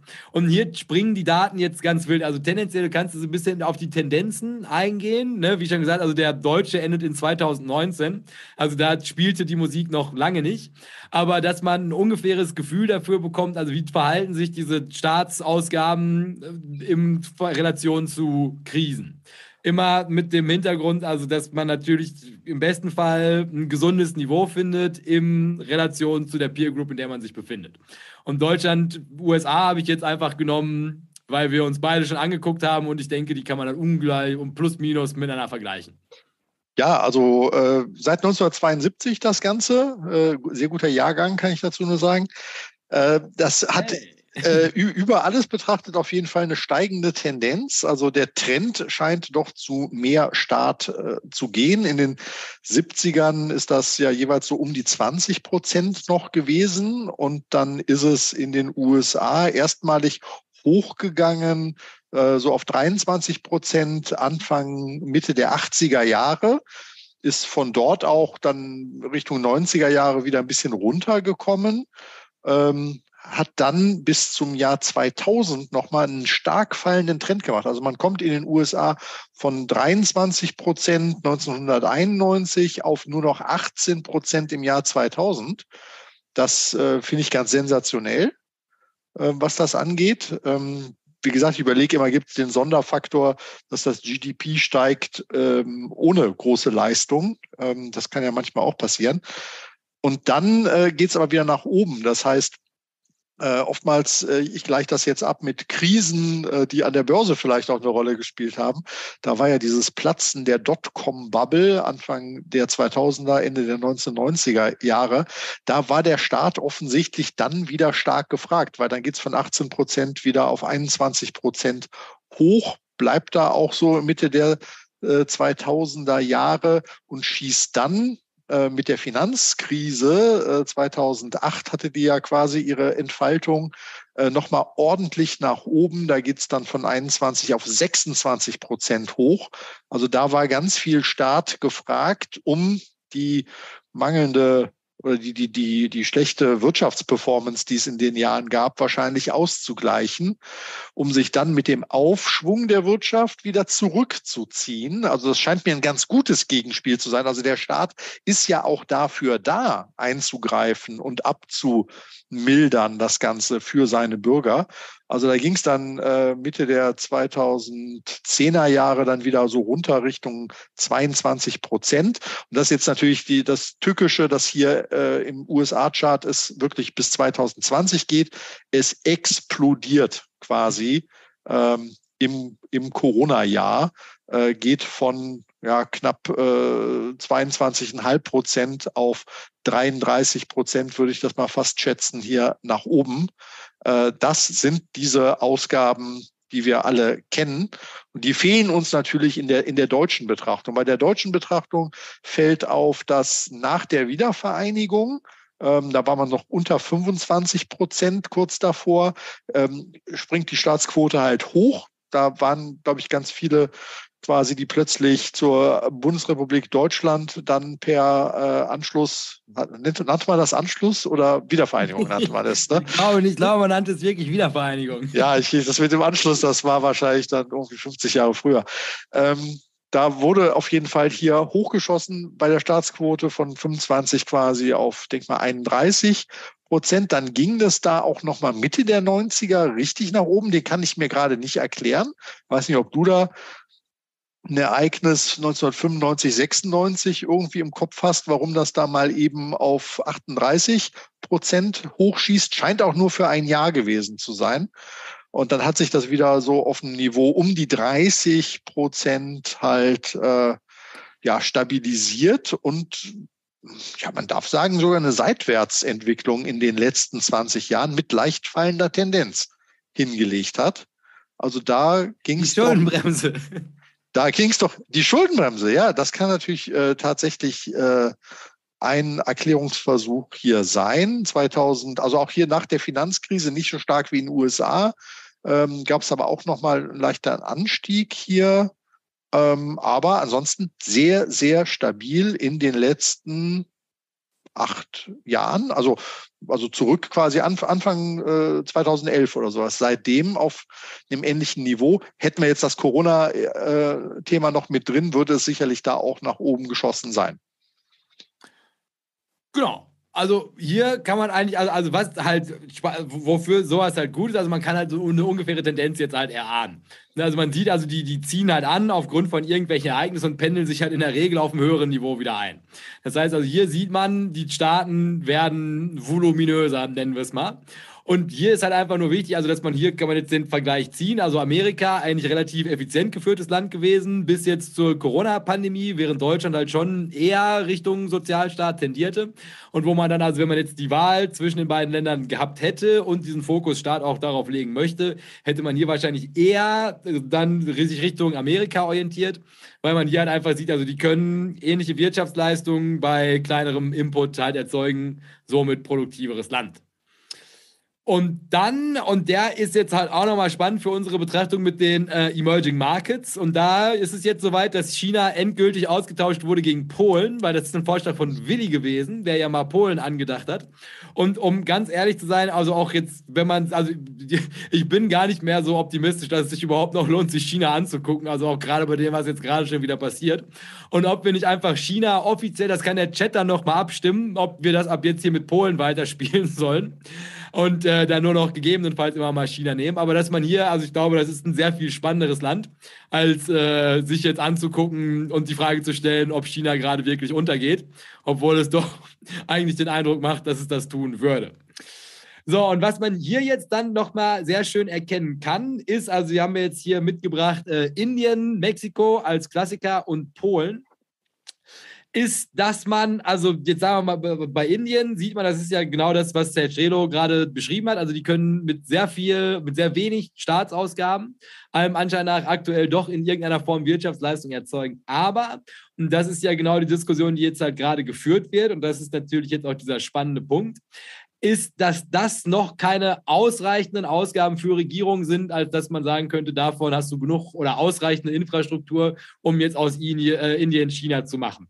Das heißt, was hier jetzt interessant wäre, mit Blick auf, der muss halt die richtige Größe finden, der Staat, ist, ob Indien es jetzt schaffen kann, diese Ausgaben zu erhöhen. Das heißt also, hier würde es sich lohnen, diese Zahl jetzt im Auge zu behalten, weil, wenn man halt sagt, also Indien möchte auf ein Niveau wie, also funktionalere Schwellenländer und da können, könnten wir sagen, also selbst wenn wir es mit Mexiko vergleichen, was immerhin schon mal auf naja, ungefähr 20 Prozent kommt, hätte Indien da mit seinen 15,5 Prozent auf jeden Fall erstmal noch Luft von staatlicher Seite einzugreifen und somit halt quasi die Produktivität durch staatliches Eingreifen auf ein Niveau zu bringen, auf dem es halt dann einfach funktioniert, zusammen wie andere Volkswirtschaften in dieser von uns jetzt hier gewählten Peer Group.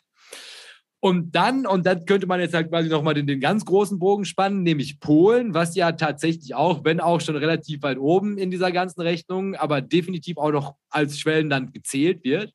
Da sieht man, also die können auch momentan eine ganze Menge Wirtschaftswachstum. Wenn wir jetzt mal, also diesen ganzen Populismus, der da jetzt gerade reingeht, der wahrscheinlich auch nochmal ordentlich auf die Staatsschulden oder auf die Staatsausgaben drücken wird ähm, hätte Indien also noch enorm viel Potenzial. Weil Polen liegt hier bei ungefähr 35 Prozent und das relativ stabil, nachdem sie also vorher einen riesigen Staatsapparat abgebaut haben.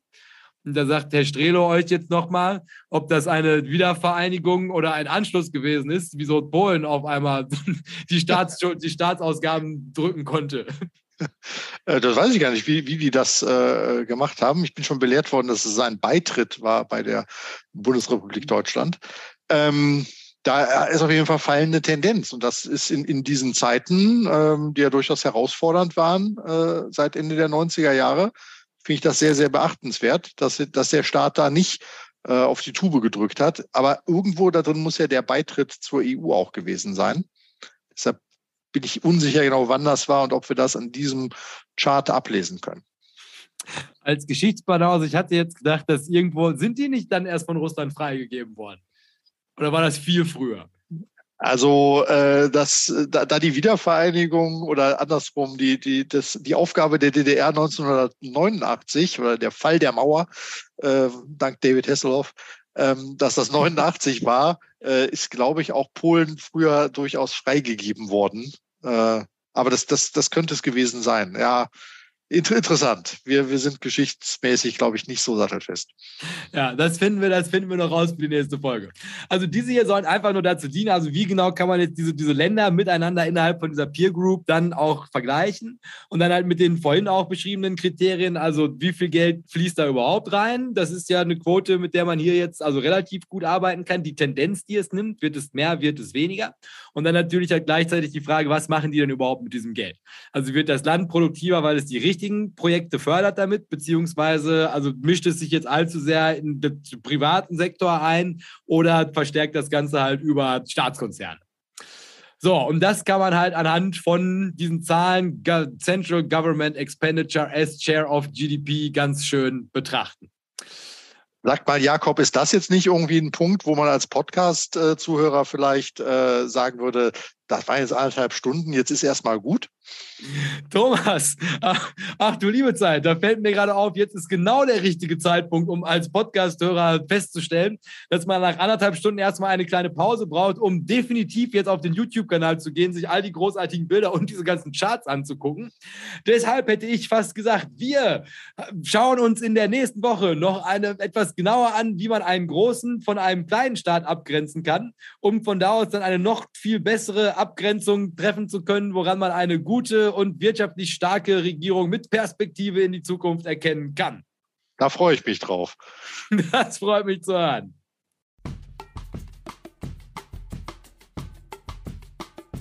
Dieses ist der offizielle Abgesang von den halben Folgen. Hier weise ich dann immer noch mal darauf hin, dass der zweite Teil von den halben Folgen jetzt immer am Dienstag um, sagen wir mal, 6 Uhr morgens kommt, damit ihn auch jeder, der möchte, auf dem Weg zur Arbeit hören kann.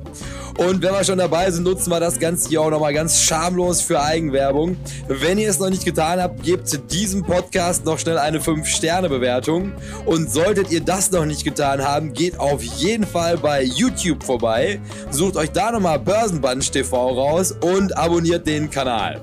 Ansonsten würde ich sagen, hören wir uns Dienstag. Macht euch ein schönes Wochenende und bis dahin beste Grüße vom Börsenbunch.